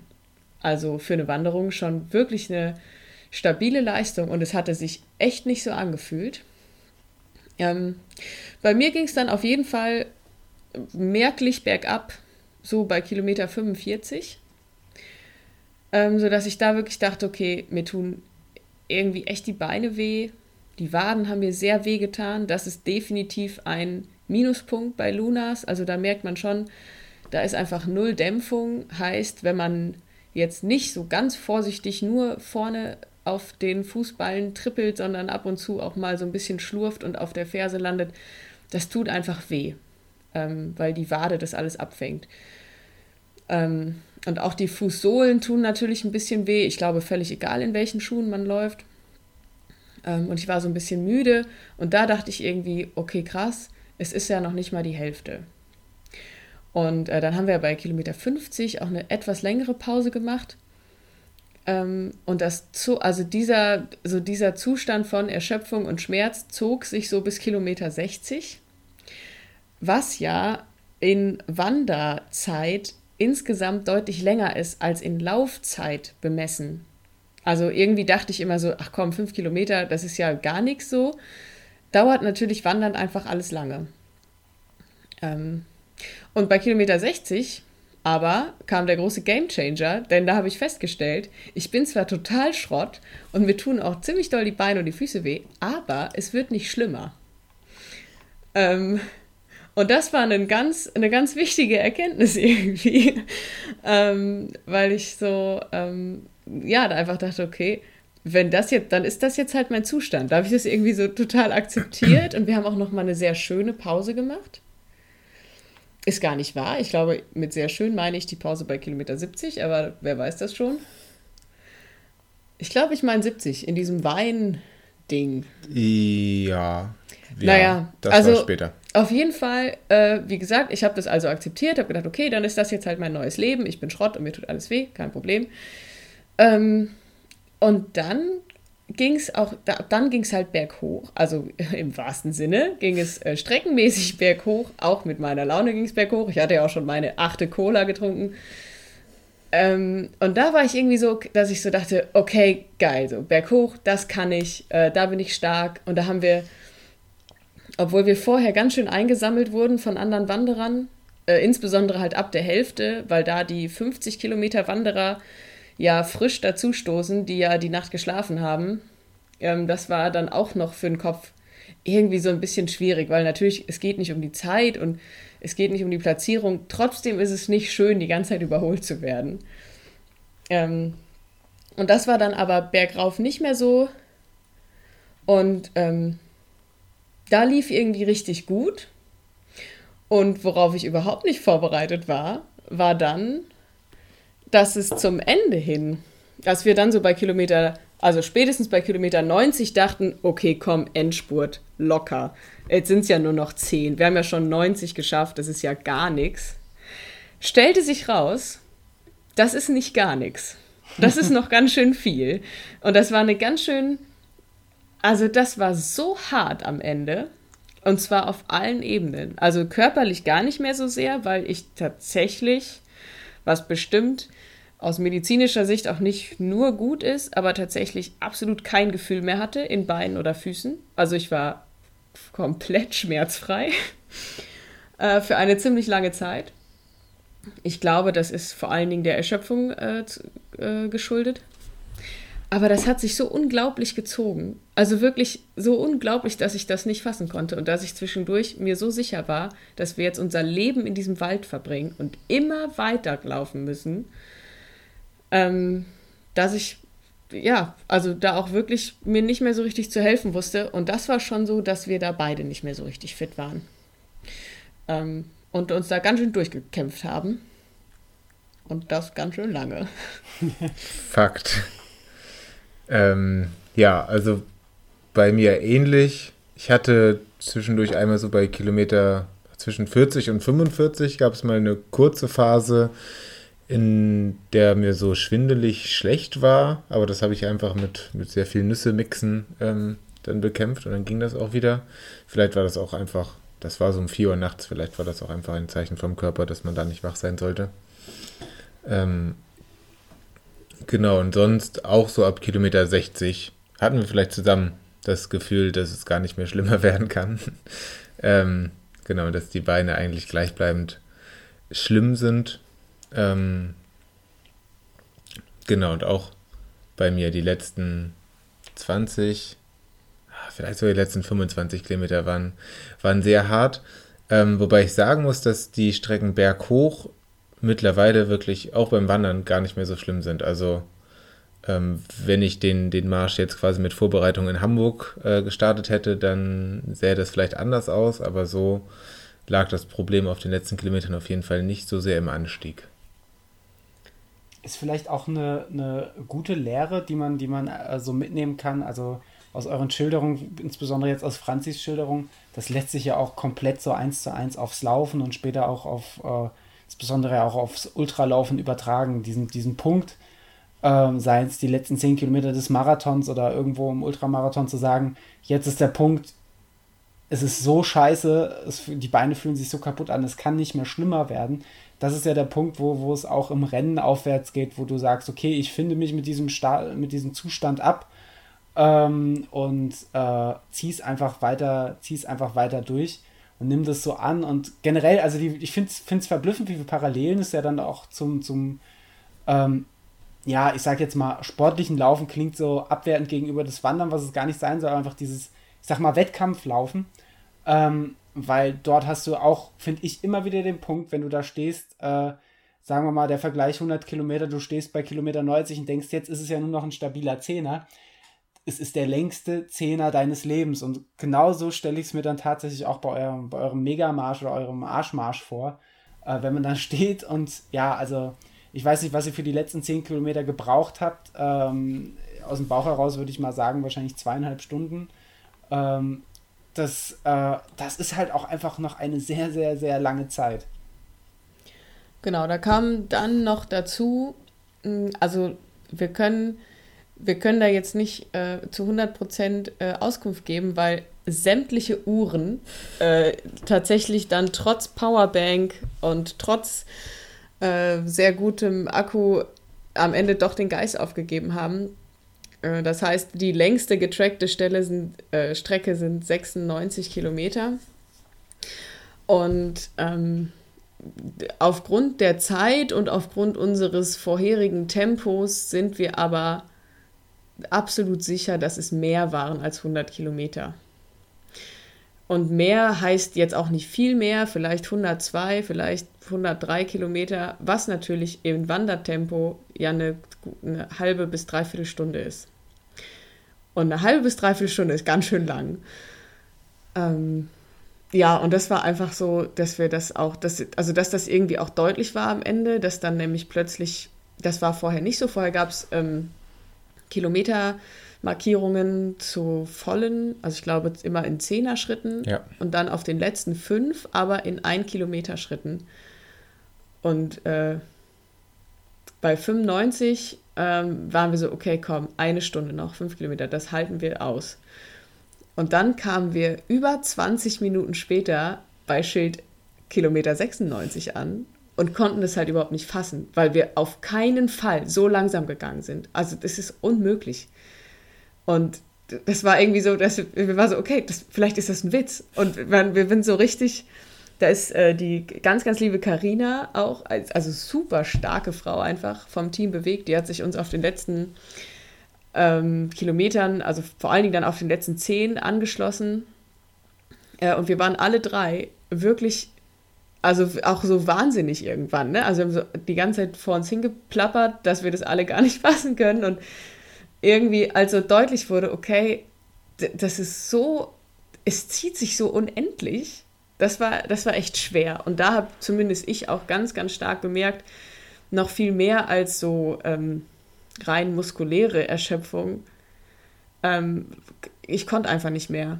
Also so 24 Stunden, beziehungsweise da halt ungefähr 23 Stunden ähm, permanent angestrengt sein, hat sich da einfach entladen. Also ich hatte, ähm, also da war ich tatsächlich in einem Zustand, den ich so auch noch gar nicht von mir kenne. Auch spannend. Auf jeden Fall alles insgesamt eine Grenzerfahrung. Das äh, kann ich schon mal als kleines äh, Zwischenfazit geben. Ähm, also ich kenne ja, also ich kenne ja gut das Gefühl von, dass der Kreislauf schwach wird. Das habe ich ja bei jedem zweiten Lauf. Ähm, aber das war so, dass ich wirklich einfach gemerkt habe, mein, mein Gehirn funktioniert einfach nicht mehr. So, ich bin so schwach und ich habe irgendwie, wie gesagt, habe ich meine Beine nicht mehr gespürt. Das war eigentlich ganz lustig. Ähm, aber dann waren auch so Sachen, dass ich zum Beispiel immer mal wieder nichts gehört habe. Und ähm, mir das auch echt Sorgen gemacht hat, weil ich irgendwie schon noch, also ich bin ja schon die ganze Zeit weitergegangen und habe dann aber gemerkt, okay, ich habe jetzt seit ein paar Minuten nicht mehr gehört, was die anderen sagen. So als ob ich in Watte wäre. Ganz gruselig. Und da dachte ich, okay, auch diesen Zustand kann ich akzeptieren, aber auch nicht so lange, weil ich mir wirklich nicht sicher war, wie lange ich das schaffe, dann einfach weiterzulaufen. Und habe dann auch so ein bisschen versucht, äh, das Niklas irgendwie mitzuteilen, ohne zu klingen wie eine komplett abgedrehte Wahnsinnige. ähm, weil das ja komisch ist, wenn man sagt, hey du, ich habe das Gefühl, ich träume und ich habe das Gefühl, ich bin gar nicht mehr da. Und wenn ich rede, ist das so, als ob jemand anderes redet. und tatsächlich, was mich fast am meisten fasziniert hat an der großartigen Leistung meines äh, Wegbegleiters, er fand das gar nicht schlimm. also, ich war wirklich so, ich habe ganz lange überlegt, okay, wie sagst du das jetzt? Und okay, dir geht's echt komisch. Dann war ich zwischendurch überzeugt, ich sei ohnmächtig und würde träumen. Was echt schräg war. Und auch das habe ich versucht mitzuteilen. Und Niklas war nur so, ja komm, ist nicht schlimm. Dann wir gehen einfach weiter. Es ist alles in Ordnung. Ich passe ja auf. Und es war so, okay, wenn, wenn du das so machst, dann, dann, dann ist cool. Dann, dann laufen wir halt weiter. Und äh, das war aber komisch. Und das, da war ich ganz froh, dass das nicht schon früher passiert ist, weil ich das Gefühl habe, okay, eine Stunde kann man das aushalten, so von beiden Seiten. Aber länger auch nicht. Also bei Kilometer 5 hätte ich mich gewundert. ähm, ja, also da habe ich einfach gemerkt, okay, der Körper, der hat schon irgendwie Grenzen, die man natürlich auch beliebig verschieben kann, wahrscheinlich. Aber halt auch nur bis zu einem gewissen Punkt. Zumindest wenn man diese Grenzverschiebung das erste Mal vornimmt. Und bei mir ist offensichtlich 23 Stunden Aktivität äh, eine Grenze die mir dann mein Körper relativ heftig signalisiert. Wobei ich dann gestaunt habe, weil ich kann ja schon mal vorwegnehmen, also wir sind ins Ziel gekommen und da ging es mir für einen kurzen Zeitraum wieder total gut. Also dann musste ich zwar ganz, ganz doll weinen, doller als jemals in irgendeinem Ziel und auch da bin ich mir nicht so ganz sicher, was das ausgelöst hat. Also zum einen sicherlich die Freude darüber, nicht gestorben zu sein im Wald aber ich glaube, auch da war das auch so eine Erschöpfungs-, Erleichterungs-, Zusammenbruchsache. Ähm, aber sonst hatte ich eigentlich das Gefühl, okay, geht wieder. Also ich kann wieder hören und ich kann wieder normal sehen und ich fühle meine Füße wieder und so. Also irgendwie selbst diesen, dieses Stadium, was mir wirklich Angst gemacht hat, ließ sich scheinbar überwinden. Ähm, genau, also bei mir war war einfach nur der Kopf relativ, also das war einfach das Anstrengendste. Am Ende dann auch so ein bisschen einfach die Frage, jo, warum gehe ich hier die ganze Zeit längs und irgendwie die ganze Zeit so ein Déjà-vu-Erlebnis von den letzten Stunden. Ähm, genau, und dann habe ich, ich glaube, ich habe das einfach versucht zu kanalisieren auf, den Let auf der letzten halben Stunde, Stunde mit Wut auf diese Kilometerschilder, die halt in so einem riesen Abstand auseinander waren. Ähm, ja, dass wir einfach alle so ein bisschen geflucht haben und tatsächlich waren immer noch so ein paar Leute um uns herum, die wir mal überholt haben, von denen wir uns mal überholt haben lassen auf den letzten Kilometern vor dem Ziel. Und ja, wir haben einfach alle, alle sehr laut geflucht. Ja. Besonders ganz am Ende, die letzten zwei Kilometer gehen dann nochmal durch Rheinbach. Ich hatte ja schon erwähnt, so groß ist es da nicht. ähm, und man hat also wir sind dann aus dem Wald raus. Wir sind ganz lange so einen Wald geradeaus gegangen, was deshalb auch so hart war, weil man halt in einem Kilometer Entfernung andere Wanderer gesehen hat. Also es war ganz lange schon klar, okay, wir werden hier nicht abbiegen. Wir gehen einfach diese Straße für, für immer. ähm, und ja, auch zu so einem Zeitpunkt, wo man wirklich einfach auch natürlich ein bisschen verwirrt ist. Also zum Beispiel war mir ganz lange auch nicht klar, dass jetzt Samstagabend ist. Weil das so man ist so lange unterwegs, dass man wirklich auch dafür natürlich das Gefühl total verliert. Und dann kommen wir raus aus diesem Wald und sind dann in Rheinbach und dann dachten wir, okay, wir, wir haben es jetzt geschafft. Und dann geht man da so zickzack durch so Straßen, durch dieses, durch dieses Gebiet. Und wir haben die ganze Zeit schon den äh, Stadionsprecher, so heißt er nicht. Doch. Doch, also er war ein Sprecher im Stadion, allerdings nicht, also schon für uns. Also es war der Rhein-Armarsch-Zielsprecher. Und das hat man die ganze Zeit schon gehört. Und es war irgendwie die ganze Zeit, okay, es ist doch hier direkt. Warum zur Hölle gehen wir jetzt nicht in dieses Stadion rein? Ähm, bis zu einem Punkt, an dem ich mir zumindest überhaupt nicht mehr vorstellen konnte, wie das, also dass wir tatsächlich irgendwann in ein Ziel kommen. Also irgendwie war für mich total klar, das geht jetzt für immer so weiter. Wir laufen für immer diese Straße lang und ich hatte überhaupt keine Idee mehr davon, wie das sein könnte, durch diesen Zielbogen zu gehen.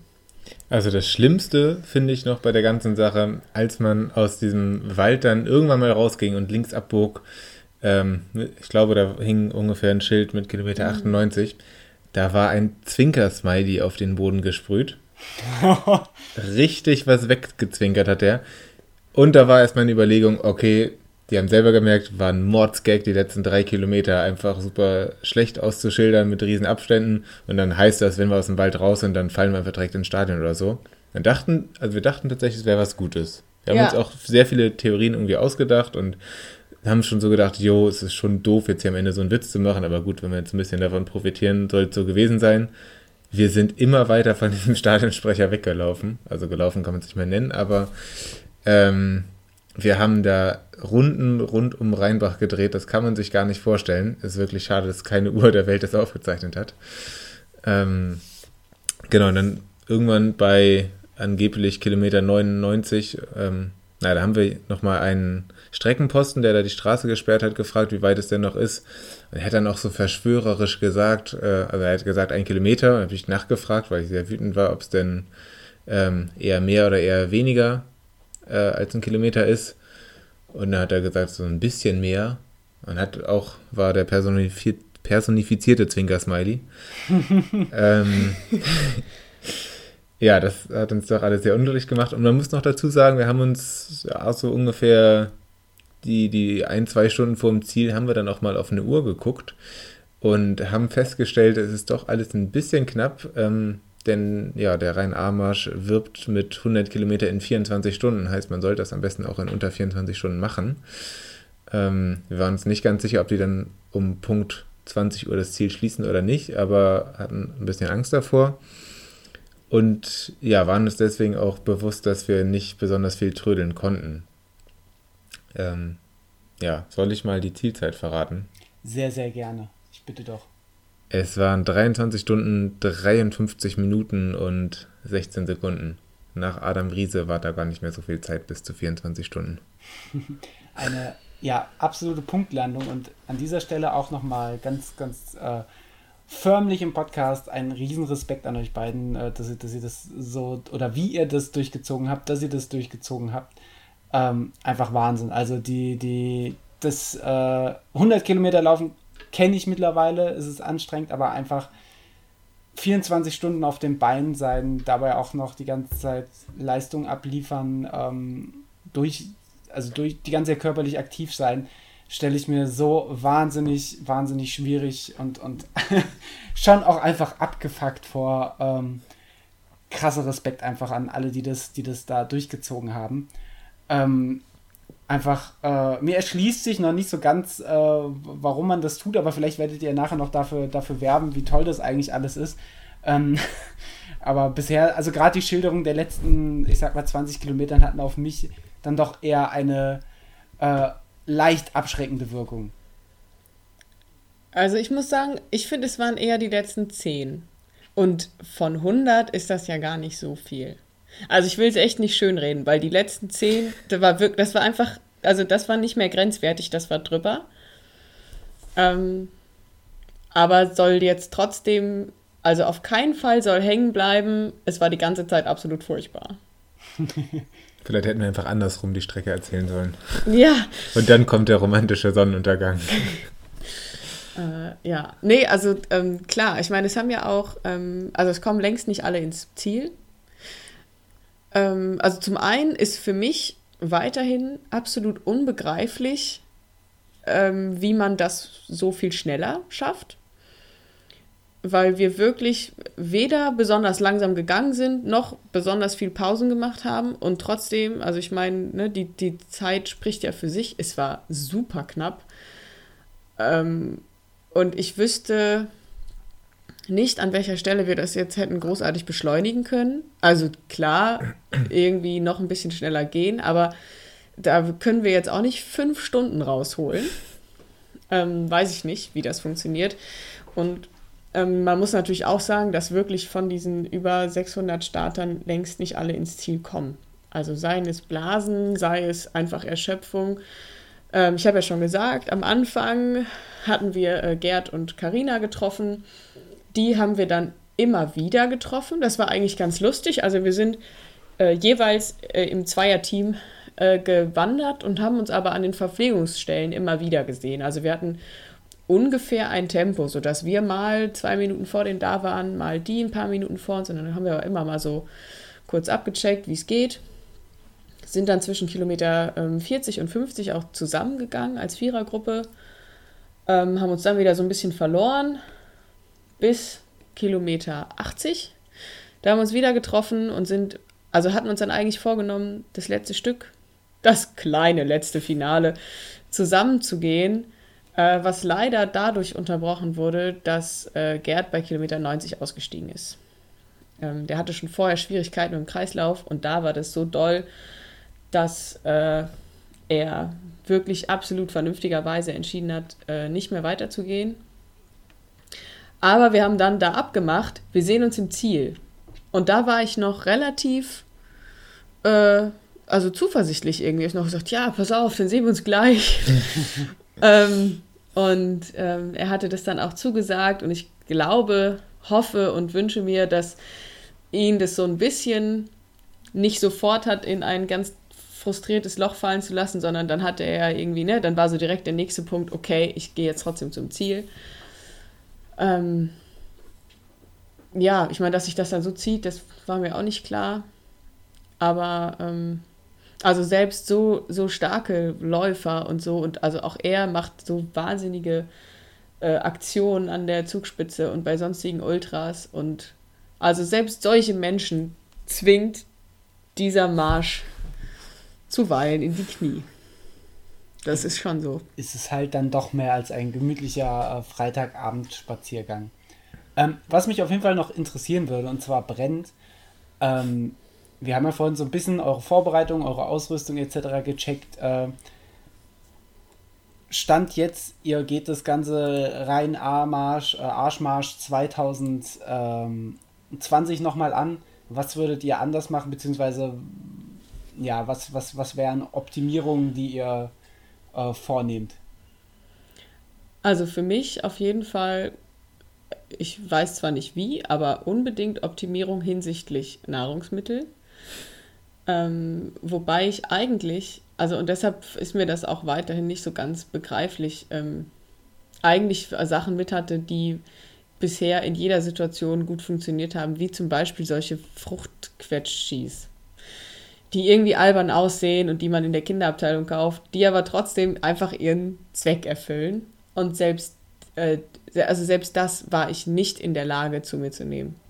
Ähm, da müsste also noch der große äh, Top-Tipp her. Ähm, was ansonsten ausrüstungsmäßig für mich auf jeden Fall gut wäre, ich habe ja nicht nur so Waschlappen, sensibelchen Füße, sondern eben solche Hände. Und äh, wir sind mit Wanderstöcken gegangen, was grundsätzlich super war. Also sowohl bergauf als auch bergab. Also diese Stöcke sind einfach der Hit. Ähm, aber ich hatte, ähm, obwohl meine Schuhsituation so gut war, äh, dann relativ schmerzhafte und große Blasen in den Handflächen. Ähm, was irgendwie auch sowas war, womit ich nicht gerechnet habe, weil ich so dann dachte, ernsthaft, Hände? Also ich meine, die? Ähm, ja, da würde ich also einfach Handschuhe anziehen. So Fahrradhandschuhe. Hatte ich auch vorher schon gedacht, habe ich dann aber irgendwie gedacht, ach komm, wird schon nicht so schlimm werden. Ähm, was ebenso bei meinen Stöcken, ich habe offensichtlich ein anderes Verhalten, die Stöcke zu benutzen als Niklas, denn bei ihm ist das alles nicht passiert. Aber also so Wanderstöcke haben Ähm, grundsätzlich erstmal so eine Spitze aus Metall unten, damit man auch in, in Geröll und in Stein und so gut Halt findet. Die kann man so richtig im Boden pieksen. Und dann gibt es aber für die Nutzung auf Asphaltwegen so äh, Gummi, also so Hartgummi-Überzieh-Dinger. So Nupsis, sagt man in der Fachsprache. Stand da auch dran. Also. Ja, Gumminupsis. So, und die hatten wir da drüber. Alles äh, nice and fine und sind damit äh, dann äh, mit Schalldämpfung, also durch Rheinbach spaziert. Boah, und so ab der Hälfte habe ich mir diese Gummiteile durchgerieben. so dass dann zwar dieser äh, Schutz immer noch auf den Stöcken war, allerdings die Metallspitze bereits ihren Weg gefunden hatte um dann doch bei jedem Schritt auf die Straße zu knallen. Und ähm, also das war auf jeden Fall, ich würde sagen, wenn man Niklas fragt, okay, und beziehungskrisentechnisch, was war das Schlimmste? Es war auf jeden Fall mein Wanderstockgeräusch. Manchmal wache ich nachts auf und habe noch dieses in den Ohren. Das war wirklich schlimm und wirklich lange auch. Wann ist das denn passiert? Oh, Kilometer äh, 50? Also ja. ab der Hälfte. Und ja. ich meine, dann ließ sich das halt auch nicht mehr beheben, dieses Problem. Also dann war es halt durch. Du hättest sie halt in die Hand nehmen können und einfach in die Luft tragen können. Ja, gut, ich hätte sie nicht mehr benutzen können, aber das war eigentlich auch keine Option. Weil tatsächlich, ähm, das hatte zum Beispiel Karina, die ist ohne Stöcke gegangen und was, also ebenso wie Füße, werden halt auch Hände ganz dick äh, und schwellen an, wenn die die ganze Zeit nach unten hängen. Ähm, und das verhindern die Stöcke halt. Ähm, das ist erstmal sehr gut. Also eigentlich sind Stöcke wirklich ausnahmslos gut, außer sie klackern auf dem Boden, weil das einfach sau nervt. Und sie machen Blasen in den Händen. Das sind also Sachen, die würde ich gerne optimieren. Äh, ansonsten tipptopp. Niklas, wie sehen deine Optimierungshighlights aus? Also bei mir geht es vor allem um Pizza und ähm, die habe ich ja äh, bei Kilometer 50 verspeist. Ähm, das Problem war tatsächlich, dass wir die so kurz vor Abfahrt bestellt haben. Das heißt, dass sie noch warm beim Einpacken waren. Das heißt, die waren so ein bisschen saptschig, als ich sie gegessen habe. Das war nicht 10 von 10 zum Frühstück. Ähm, hätte ein bisschen früher bestellen sollen, dann wäre die vielleicht noch ein bisschen knuspriger gewesen. Ähm, ja, das ist, glaube ich, mein, meine Hauptoptimierung. Und sonst, ja, wie gesagt, eventuell ein paar ähm, Paar Schuhe mit größerer Größe in Dropback. Aber sonst, ach, ich weiß nicht, vielleicht könnte man an den Verpflegungspunkten jeweils so zwei, drei Minuten rausholen und schneller sein. Andererseits würde das so ein bisschen auf Kosten der guten Laune und so ein bisschen Gemütlichkeit. Also ich fand es schon gut, dass wir uns damit eigentlich bei den meisten VPs zumindest dann äh, am nächsten Tag, als die Nacht durch war, auch hingesetzt und ähm, ja, das war eigentlich auch alles sehr schön. Also ich glaube einfach, wenn man das, wenn man das jetzt einfach so die gleiche Veranstaltung nächstes Jahr wieder mitmachen würde, dass man, dass wir einfach dadurch, dass wir alles schon ganz gut kennen und ein bisschen wissen, was auf einen ankommt, auch wenn sich Sachen natürlich verändern, wie auch zum Beispiel ein Magen, ähm, dass man das dann durchaus besser kann. Genauso wie das, wie wir das ja gerade in der Brody Grimm Folge besprochen haben. Ähm, dass man, glaube ich, auch bei gleichbleibenden Training, wenn man das erste Mal bei Brody Grimm war, dass man beim zweiten Mal automatisch alles ein bisschen besser kann. Sehr gut. Ähm, würde mich mal interessieren, wenn ihr jetzt ein, äh, nein, war, gar nicht wahr. Ich, ich wollte schon zum Fazit springen, da habe ich das Wichtigste vergessen und zwar äh, Hauptaugenmerk liegt ja ganz augenscheinlich für, für alle Zuhörer, Zuhörerinnen inklusive mir auf den Beziehungskrisen. Jetzt haben wir aber natürlich erstmal nur eine Beziehungskrise erläutert gehabt und die war, und das kann ich leider sehr gut nachvollziehen, weil ich bin auch sehr, sehr geräuschsensibel und so ein zwölf Stunden langes Klackern würde mich wahrscheinlich auch einfach. Also ich wäre nicht angekommen. Ich sag's ganz Es waren ehrlich. eher 14. Es waren wirklich eher 14 Stunden. Also es war wirklich absurd, was da passiert ist. Also ent, ent, entweder, entweder wärst du oder ich nicht angekommen, aber ich war Gott sei Dank an diesem Lauf nicht beteiligt. Ähm, was, war, was waren sonst noch eure, eure Highlights der, der Zwischenmenschlichkeit zwischen euch oder zwischen, vielleicht auch zwischen euch und anderen Wandern, äh, Wanderern? Es müssen ja nicht nur Krisen gewesen sein, sondern vielleicht auch äh, Momente des, der Glückseligkeit. Also, ähm, ich musste ja im Vorfeld ein bisschen schmunzeln, weil äh, unser lieber Freund Tim mir vollkommen ohne Kontext eine Nachricht geschrieben hat, äh, in der er auch irgendwie geschrieben hat, äh, ja, das, das wird ja ein guter, guter Beziehungstest oder so. Und da hatte ich ehrlich gesagt im Vorfeld gar nicht drüber nachgedacht und war dann aber so einen Tag vorher doch ein bisschen gespannt und dachte, mhm, mutig von uns. Weil ich mir dann so ein ganz bisschen, also nur für einen ganz kurzen Moment, aber dann doch ausgemalt habe, was ist denn, wenn man sich tatsächlich streitet? Und dann sind halt noch 60 Kilometer. Naja, unterschiedliche Zielzeit halt, ne? Ähm, oder so. so. Also wir, kann man das Genau, wir sind das ganz pragmatisch angegangen. Ähm, nee, also ich muss sagen, also zwischenmenschlich jetzt hier in äh, Abteilung Siegen ganz konkret absolut äh, ohne negative Vorfälle. Also selbst, selbst klackernde Stöcke und auch ähm, ja, sonstige körperliche Verfallzustände konnte uns irgendwie alles überhaupt nichts anhaben. Ganz im Gegenteil. Also ich war wirklich, ich habe ja gerade schon gesagt, ne, mir ging es am Ende wirklich ganz komisch. Ich würde noch nicht mal sagen besonders schlecht, sondern einfach ganz komisch. Und auch da, Niklas absolut entspannt geblieben. Und ich glaube, dass wir es insgesamt total gut geschafft haben, uns immer wieder gegenseitig äh, nochmal abzuholen. Und ähm, wir zum Glück bis auf die allerletzten Kilometer nicht gleichzeitig Tiefpunkte hatten. Wobei die Tiefpunkte vorher auch nicht so schlimm waren. Aber auch kleinere Tiefpunkte konnten wir eigentlich immer ganz gut abfangen und uns echt nochmal motivieren. Und äh, irgendwie war das einfach ganz klar, wir ziehen das zusammen durch und wir machen das immer so, dass sich alle so, naja, zumindest so gut wie möglich fühlen. Und es hat total gut funktioniert. Und ähm, auch drumherum muss ich sagen, also insbesondere die, ähm, die Helfer, da haben wir viel auch an Brudi Grimm gedacht das war so nett. Die Leute waren so unfassbar freundlich und es war so witzig, insbesondere in der Nacht. Ähm, die Verpflegungspunkte waren alle sehr, sehr schön.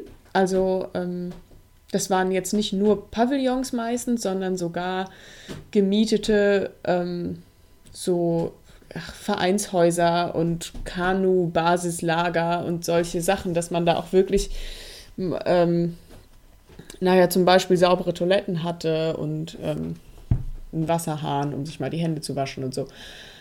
Ähm, und die Leute hatten so unglaublich gute Laune und ich finde das so, also ich meine, 24 Stunden wandern, das ist schon schräg, keine Frage. Aber sich um 2 Uhr nachts für, für viele Stunden irgendwie in so eine Hütte an Waldrand zu stellen und Kaffee auszuschenken, ist mindestens genauso verrückt. Und mein Lieblingsstreckenhelfer, den ich also leider jetzt auch nicht näher beschreiben kann, außer dass er mein Lieblingsstreckenhelfer war, der war in der Bonner Innenstadt, mitten in der Nacht, also um eins, halb zwei oder wann wir da waren, mhm. und hat die ganze Nacht gefühlt, also es waren da in echt natürlich also halt die Zeit, die die Läufer oder die Wanderer gebraucht haben, um Definitiv an ihm vorbeizugehen. mehrere Stunden stand er an einer vierspurigen Straße und hat die Ampel betätigt, sodass fast immer grün war. Geil. Und man absolut ungehindert über diese Straße gehen konnte. Und er war so happy dabei. Der hat uns so unfassbar freundlich begrüßt.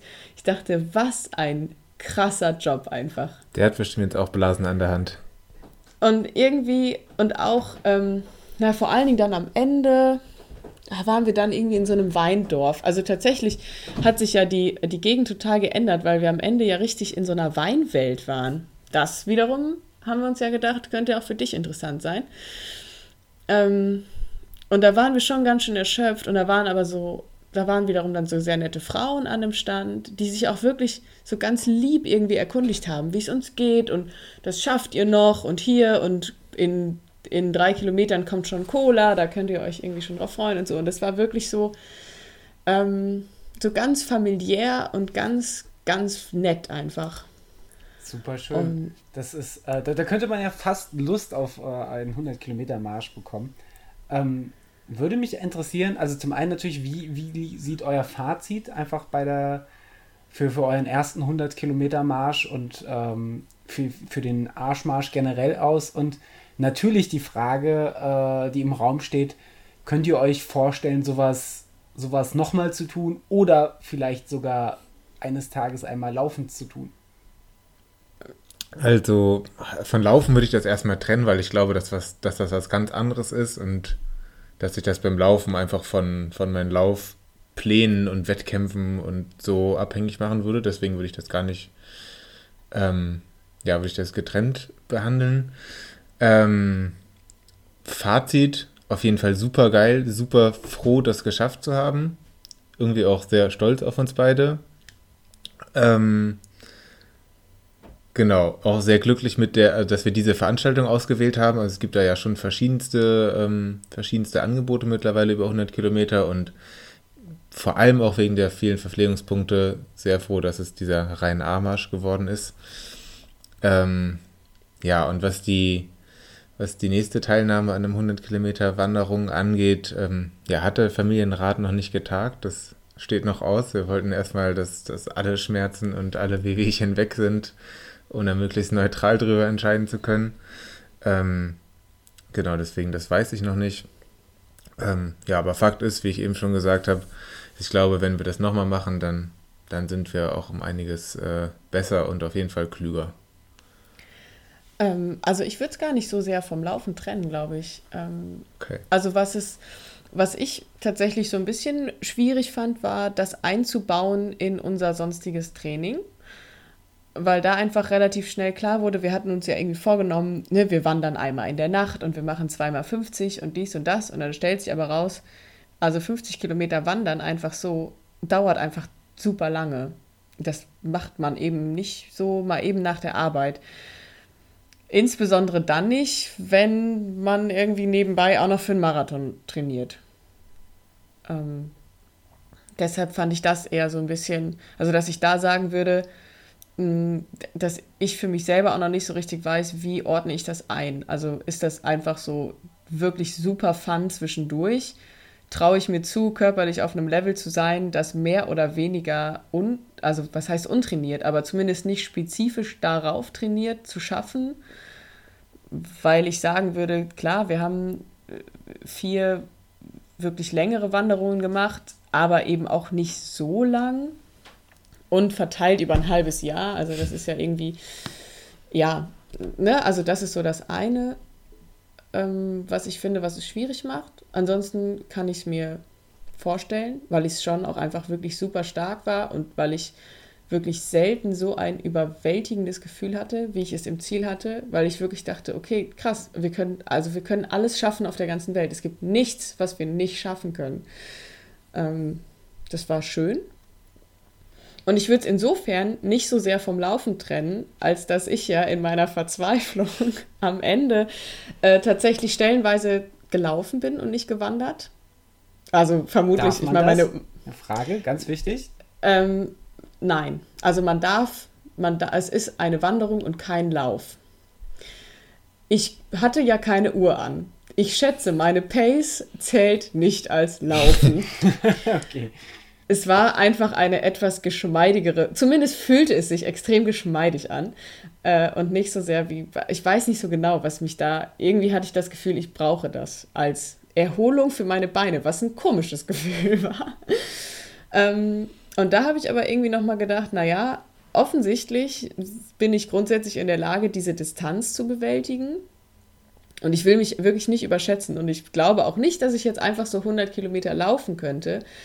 Aber die Tatsache, dass ich das schneller machen würde und deshalb nicht so lange unterwegs bin, ähm, finde ich jetzt erstmal so, dass ich sagen würde, ich kann mir das gut vorstellen.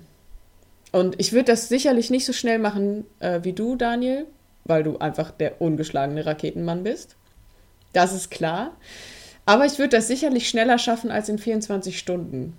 Und ähm, ich meine, ich bin ja eh, ich, also irgendwie reizt mich das ja total. Ich warte ja, also ich, ich warte ja täglich auf die, auf die äh, Eröffnung der Anmeldung für Rottgau 50, um da endlich mal mit anzufangen.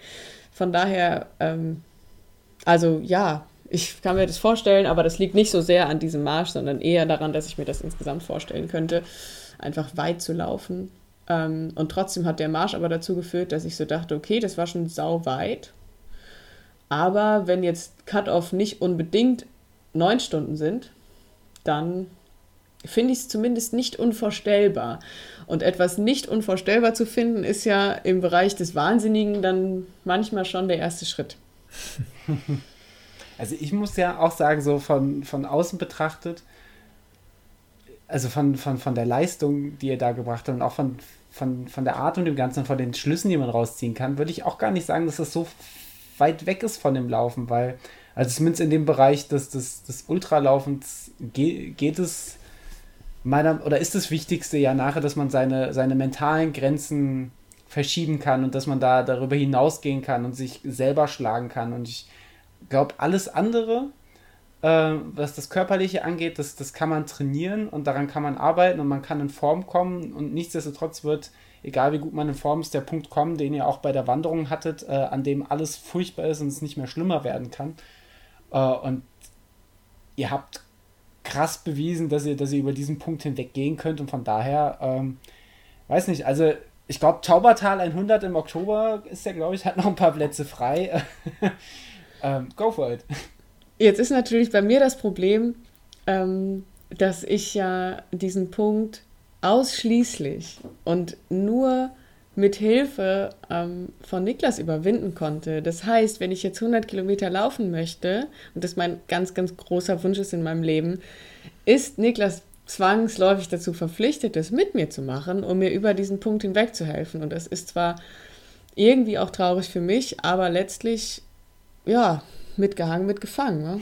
Also das Daniel-Mobil vom WHEW kann auch sehr fix in ein Franzi-Mobil umgebaut werden. Da, da bin ich flexibel. Muss auf jeden, glaub, Fall, muss auf jeden Fall sagen, dass der, dass der Niklas ja dieses Jahr seine Fertigkeiten, auch was das angeht, äh, bei Laufbegleitung 100 Kilometer schon famos äh, unter Beweis gestellt hat. Das heißt, ich glaube, daran wird es vermutlich nicht scheitern. Ich glaube, äh, in diesem Jahr ist bisher 100 Kilometer die Distanz im Sport, die ich am häufigsten gemacht habe. hm, weiß ich nicht, ob das gut ist.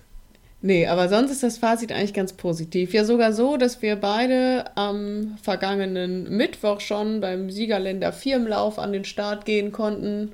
Das war unser erster Lauf. Das war natürlich auch mutig. Schon vorher gesagt, so, boah, jetzt ausprobieren, ob die Beine nicht sofort brechen. Direkt irgendwie zwischen 5000 anderen Leuten. Weiß ich nicht, ob das sein muss. Aber selbst das ging. Also tatsächlich, ähm, und das unterscheidet sich bestimmt vom Laufen wiederum. Ähm, war auch hier so, dass ich das Gefühl hatte, meine Beine sind schon, also so beim Treppenlaufen oder so, habe ich schon gemerkt, die sind irgendwie ähm, unverhältnismäßig schwer. Aber, ähm, aber schon okay. Also Sonntag war ganz schlimm, also so, dass ich nur mit, mit Hilfe von mich überall abstützen, wo ich mich irgendwie abstützen kann, überhaupt durch die Wohnung kam, was schon ein bisschen also bestimmt auch belustigend aussah. Ging das aber relativ schnell weg. Also dafür, dass der Schmerz so heftig war, war er dann aber auch eigentlich wieder schnell vorbei. Fand ich auch. Also ich bin seitdem auch wieder normal gelaufen und wir haben jetzt beide morgen einen längeren Lauf vor. Also glaube, das geht. Hab mal eine Frage nach Frankfurt. Und zwar, du hast die 100 Kilometer jetzt schon geschafft. Ähm, aber wie sieht es denn bei dir wandernd aus? Könntest du dir das vorstellen? Liegt es im Bereich des äh, Vorstellbaren, sowas mal zu machen? Beziehungsweise ist es für dich überhaupt interessant? Äh, also ich habe gerade, während ihr das so erzählt habt, ich habe mir versucht, das immer so bildlich vorzustellen und äh, mir wirklich sehr viel Gedanken gerade darüber gemacht, ähm, ob ich mir das vorstellen könnte. Und ich glaube, also Stand jetzt auf gar keinen Fall. Also für mich ist, glaube ich, Faktor Zeit da eine viel, viel größere Belastung als die Strecke. Also ich glaube, die Strecke das, es ist unfassbar hart, aber das schafft man. Aber so lange auf dem Bein zu sein und so lange aktiv zu sein, dafür hätte ich viel, viel mehr Respekt. Und ähm, also ich glaube, ich wäre wär der, der äh, dann auch irgendwann sagen würde, ich möchte meine Beine mal entlasten und würde einfach mal loslaufen. Äh, auch da dann wahrscheinlich ungewiss, äh, welche Pace das ist und ob man da dann überhaupt für disqualifiziert werden kann, weil das vielleicht wahrscheinlich auch optisch gar nicht mehr als Laufen durchgehen kann.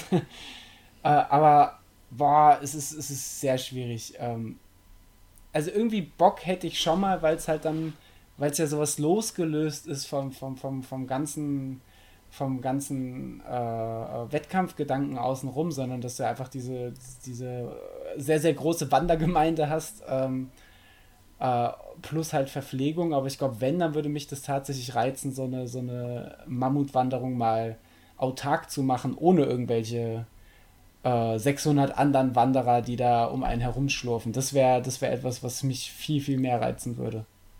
Aber dann hast du niemanden, der dir nachts auf die Ampel drückt. das ist ein großer, großer Minuspunkt. ich würde es übernehmen. ich wollte gerade sagen, da wo ich hingehe, da gibt es keine Ampeln, aber äh, das Angebot vom Niklas, das könnte ich einfach auch nicht ausschlagen. Ach, also das machen wir mal im Rahmen so eines schönen Erdnussbutter-Bootcamps, dass wir einfach mal mit einer, mit einer Gruppe von weniger als zehn Leuten uns sehr große Wanderrucksäcke packen, sodass wir keine VPs brauchen. Und ja, ach, ich würde sagen, das peilen wir für 2020 bis 2023 an. Drei Jahre am Stück, da haben wir auf jeden Fall Zeit zu wandern. nee, aber tatsächlich, also so, so Wandern an sich finde ich, find ich ja auch einfach mega, aber ich war, wo ich skeptisch geworden bin, ist halt dieser Part, äh, dass ich auf der einen Seite auch total schön fände, so am, am Rhein entlang zu wandern, aber irgendwann hätte ich dann auch wandernd, glaube ich, auch keinen Bock mehr. Also ich glaube, da hätte ich dann auch gesagt, es zieht sich und das ist dann doch was anderes, ob du jetzt durch, durch, durch eine Bergregion wanderst, wo du die ganze Zeit äh, Panorama um dich herum hast und äh, auch auf, auf niedrigeren Be äh, Wanderwegen sch schon schöne Gipfel erahnen kannst. Oder ob du halt einfach, naja, um Bonn herum wanderst.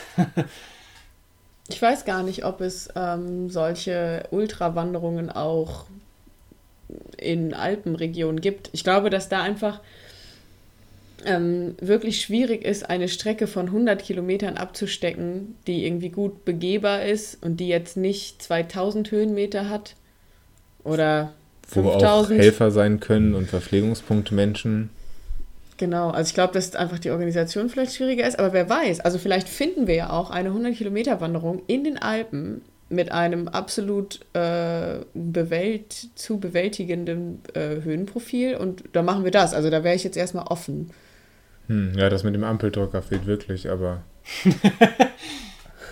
Wobei sich auch noch nicht geklärt hat, obwohl Daniel, du das so oft angesprochen hast, hat Niklas auch noch nichts äh, zur Beziehungskrise gesagt, was mich jetzt erstmal darauf schließen lässt, eventuell lebe ich seit längerem in einer Beziehungskrise. ähm, sind wir nicht alle ein bisschen Beziehungskrise? Deshalb weiß ich nicht, wie das aussieht in Zukunft. Alles sehr, sehr spannend. Also ich lege jetzt auf jeden Fall bei diesen großen Plan von dieser, und das, das, wie gesagt, das, da hätte ich tatsächlich richtig Bock drauf. Äh, so autark, selbst organisiert, äh, auch mal eine große Strecke wandern. Äh, mal in den Ordner, wo auch der äh, Peanut Butter Relay gerade noch verweilt. Und äh, vielleicht gehen wir das ja irgendwann mal gemeinsam an. Also ich meine, wir sind ja immerhin knapp 50 Kilometer autark gewandert. Tatsächlich äh, auch ohne, ohne Einkehr oder so, also wirklich nur verpflegt aus unseren Rucksäcken. Ähm, das war schon gut. Vielleicht ist gut, wenn man irgendwo mal ein bisschen Wasser auffüllen kann, weil das schon gut ist, wenn man viel Wasser trinkt, aber das gibt es schon oft. Vielleicht auch Bollerwagen mitnehmen. Das, das fände ich auch gut. Vielleicht auch am Vatertag, äh, vielleicht nicht unbedingt am Vatertag wandern. Das äh, könnte zu Schwierigkeiten führen. Äh, aber nee, würde ich mich, äh, würde ich mich tatsächlich so, so verbindlich bin ich, also zu sowas würde ich mich dann tatsächlich doch auch nochmal breitschlagen lassen. Auf jeden Boah. Fall. Boah, okay, ist, ist eine Ansage. Notiert. In dem großen Kommt, kommt auch in einen anderen Ordner wie Peanut Butter Relay mit, mit höherer Priorität. Solange wir nicht die 24 Stunden auf der Tatanbahn äh, unsere Kreise ziehen. Das wäre auch autark. Und wir könnten ein Wasser in die Mitte stellen. in die Mitte des Sportplatzes. Das wird spannend. Ich glaube, das wäre selbst mir zu hart. Also wirklich, ja, also man wird auch komisch. Ich weiß auch nicht, ob das so gut ist, wenn man das mit zehn Leuten macht, weil ich so ein bisschen schon das Gefühl habe, also das ist so ein Zustand, da müssen einen auch nicht so viele drin erleben. Stimmt, tatsächlich über Gruppengröße haben wir zwischendurch mal gesprochen, weil ähm, wir haben am Anfang mit, mit Leuten gesprochen, die, die dich, Franzi, gefragt haben, irgendwie, wo denn deine Gruppe sei. Und du hast irgendwie gesagt, dass wir nur zu zweit sind und die waren auf jeden Fall schon zu viert, glaube ich. Ähm, die haben uns dann vorgeschlagen, dass wir uns anschließen können, weil die vier Leute sogar als wenig empfunden haben. Und dann haben wir aber gedacht, da ja fast die Hälfte der Leute äh, frühzeitig aussteigt, ist ja, je größer die Gruppe ist, die, die Wahrscheinlichkeit, dass die nicht komplett ankommt, immer größer. Und natürlich ist das auch für den Kopf und auch für die, die Weggestaltung schwierig, wenn man jemanden dabei hat, der aussteigen muss, weil er nicht mehr kann oder warum auch immer. Und da weiß ich nicht, ob ich da eine Gruppe von so vielen Leuten so gut gefunden hätte. Mhm, verstehe ich äh, absolut. Also ja, es ist, es, ich, ich finde, es kommt drauf an, also wenn man sich, wenn es halt wirklich so zusammengewürfelte Gruppen sind oder wenn man noch gar keine Berührungspunkte zu, zu, zusammen, ich, ich sag's jetzt mal ganz eklig, sporteln oder, oder, oder wandeln, äh, wandern hat, äh, wandeln auch gut, äh, dann, wenn man da Berührungspunkte hat, finde ich, dann und weiß ungefähr, wie, wie man untereinander so tickt, dann könnte es meinetwegen auch vier, sechs Leute sein, ohne so eine 100 Kilometer Wanderung mal gemacht zu haben, aber ansonsten würde ich die Gruppe, glaube ich, auch klein halten, weil je, je unpersönlicher es ist, desto, äh, oder desto mehr Konfliktpotenzial und, oder, auch, oder nicht nur Konflikt, sondern vor allem Frustpotenzial liegt, glaube ich, einfach in der Luft. Und äh, ja, wie du schon sagst, es hemmt ja auch einfach die Stimmung, wenn du zu sechs startest und es kommen nur drei an, dann ist das erstmal, dann ist das erstmal blöd. Ähm, unabhängig davon, warum drei aufhören. Das können ja auch, äh, sind, sind in der Regel ja berechtigte Gründe, aber ich fände, das würde auch, selbst wenn ich dann ins Ziel komme, so ein bisschen meine, meine Stimmung, glaube ich, drücken. Stimmt, ja. Dann lieber äh, sehr kleine Gruppen bei der Autarkwanderung. Vielleicht einer Gruppen. Können uns ja äh, Lichtzeichen geben mit Rot, mit Rotlichtstirnlampen oder sowas aus dem Wald hinaus. Das, das wäre gut. Entweder, ja. entweder klappt das oder ich laufe vor euch weg, weil ich denke, ihr seid ein Kampftier. Ähm, oder Rauchzeichen. Rauch, Rauchzeichen sind auch gut. Vielleicht große Rauchzeichen im Schwarzwald. Das kann man nicht falsch verstehen, was da, was da passieren könnte. Ähm, ansonsten, ihr Lieben, haben wir jetzt so hoffentlich diesen, diesen Arschmarsch, Mammutmarsch, Megamarsch. Ich weiß immer noch nicht, wie das Ding richtig heißt. Rhein-A-Marsch.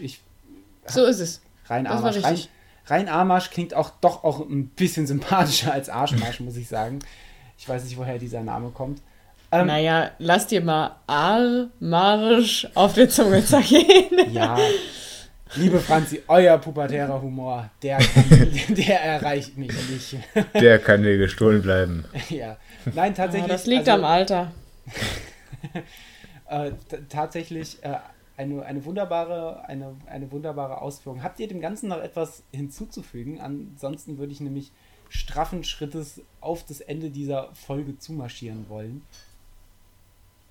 Es war schön. Das Nein, das möchte ich sagen. Ähm, möchte alle Leute grüßen, äh, die dabei waren. Das waren vor allem äh, Gerd und Karina. Das war ein großer Spaß mit euch, Strecke diese, äh, ein Teil dieser Strecke zu gehen. So rum äh, und möchte auch nochmal ganz, ganz lieb den äh, Sebastian, aka Flaggo, grüßen für ganz viele Vorbereitungstipps, die er uns vorher gegeben hat. Äh, und auch sonst noch alle grüßen, die ich kenne. Ich habe wirklich alles gesagt, was ich zu sagen habe. Da bleibt absolut nichts mehr übrig. Komplett leer geredet. So muss das sein. Also man muss auch einfach mal nach einer ordentlichen Folge laufen, die wir Erdnussbutter drei Tage stillschweigen können. Ansonsten hat man nicht alles gegeben. Ähm, ja. äh, vielen, vielen, vielen Dank, dass ihr, dass ihr uns habt an euren Erfahrungen vom Rhein-A-Marsch 2019 habt teilhaben lassen. Es war sehr, sehr mitreißend und ich musste an mancher Stelle sehr, sehr mitfühlen und äh, wollte mir eigentlich ein paar Lunas kaufen und die, jetzt bin ich schon wieder skeptisch aufgrund meiner Fußwehwehchen. Aber ich glaube, ich, wär, ich werde es tun. Ich werde nur keine 100 Kilometer damit wandern. Ähm, ihr Lieben, Vielen, vielen Dank, dass ihr euch die Zeit genommen habt und äh, ja, sage, die letzten Worte gehören euch. Ciao, ciao. Tschüss. Ciao.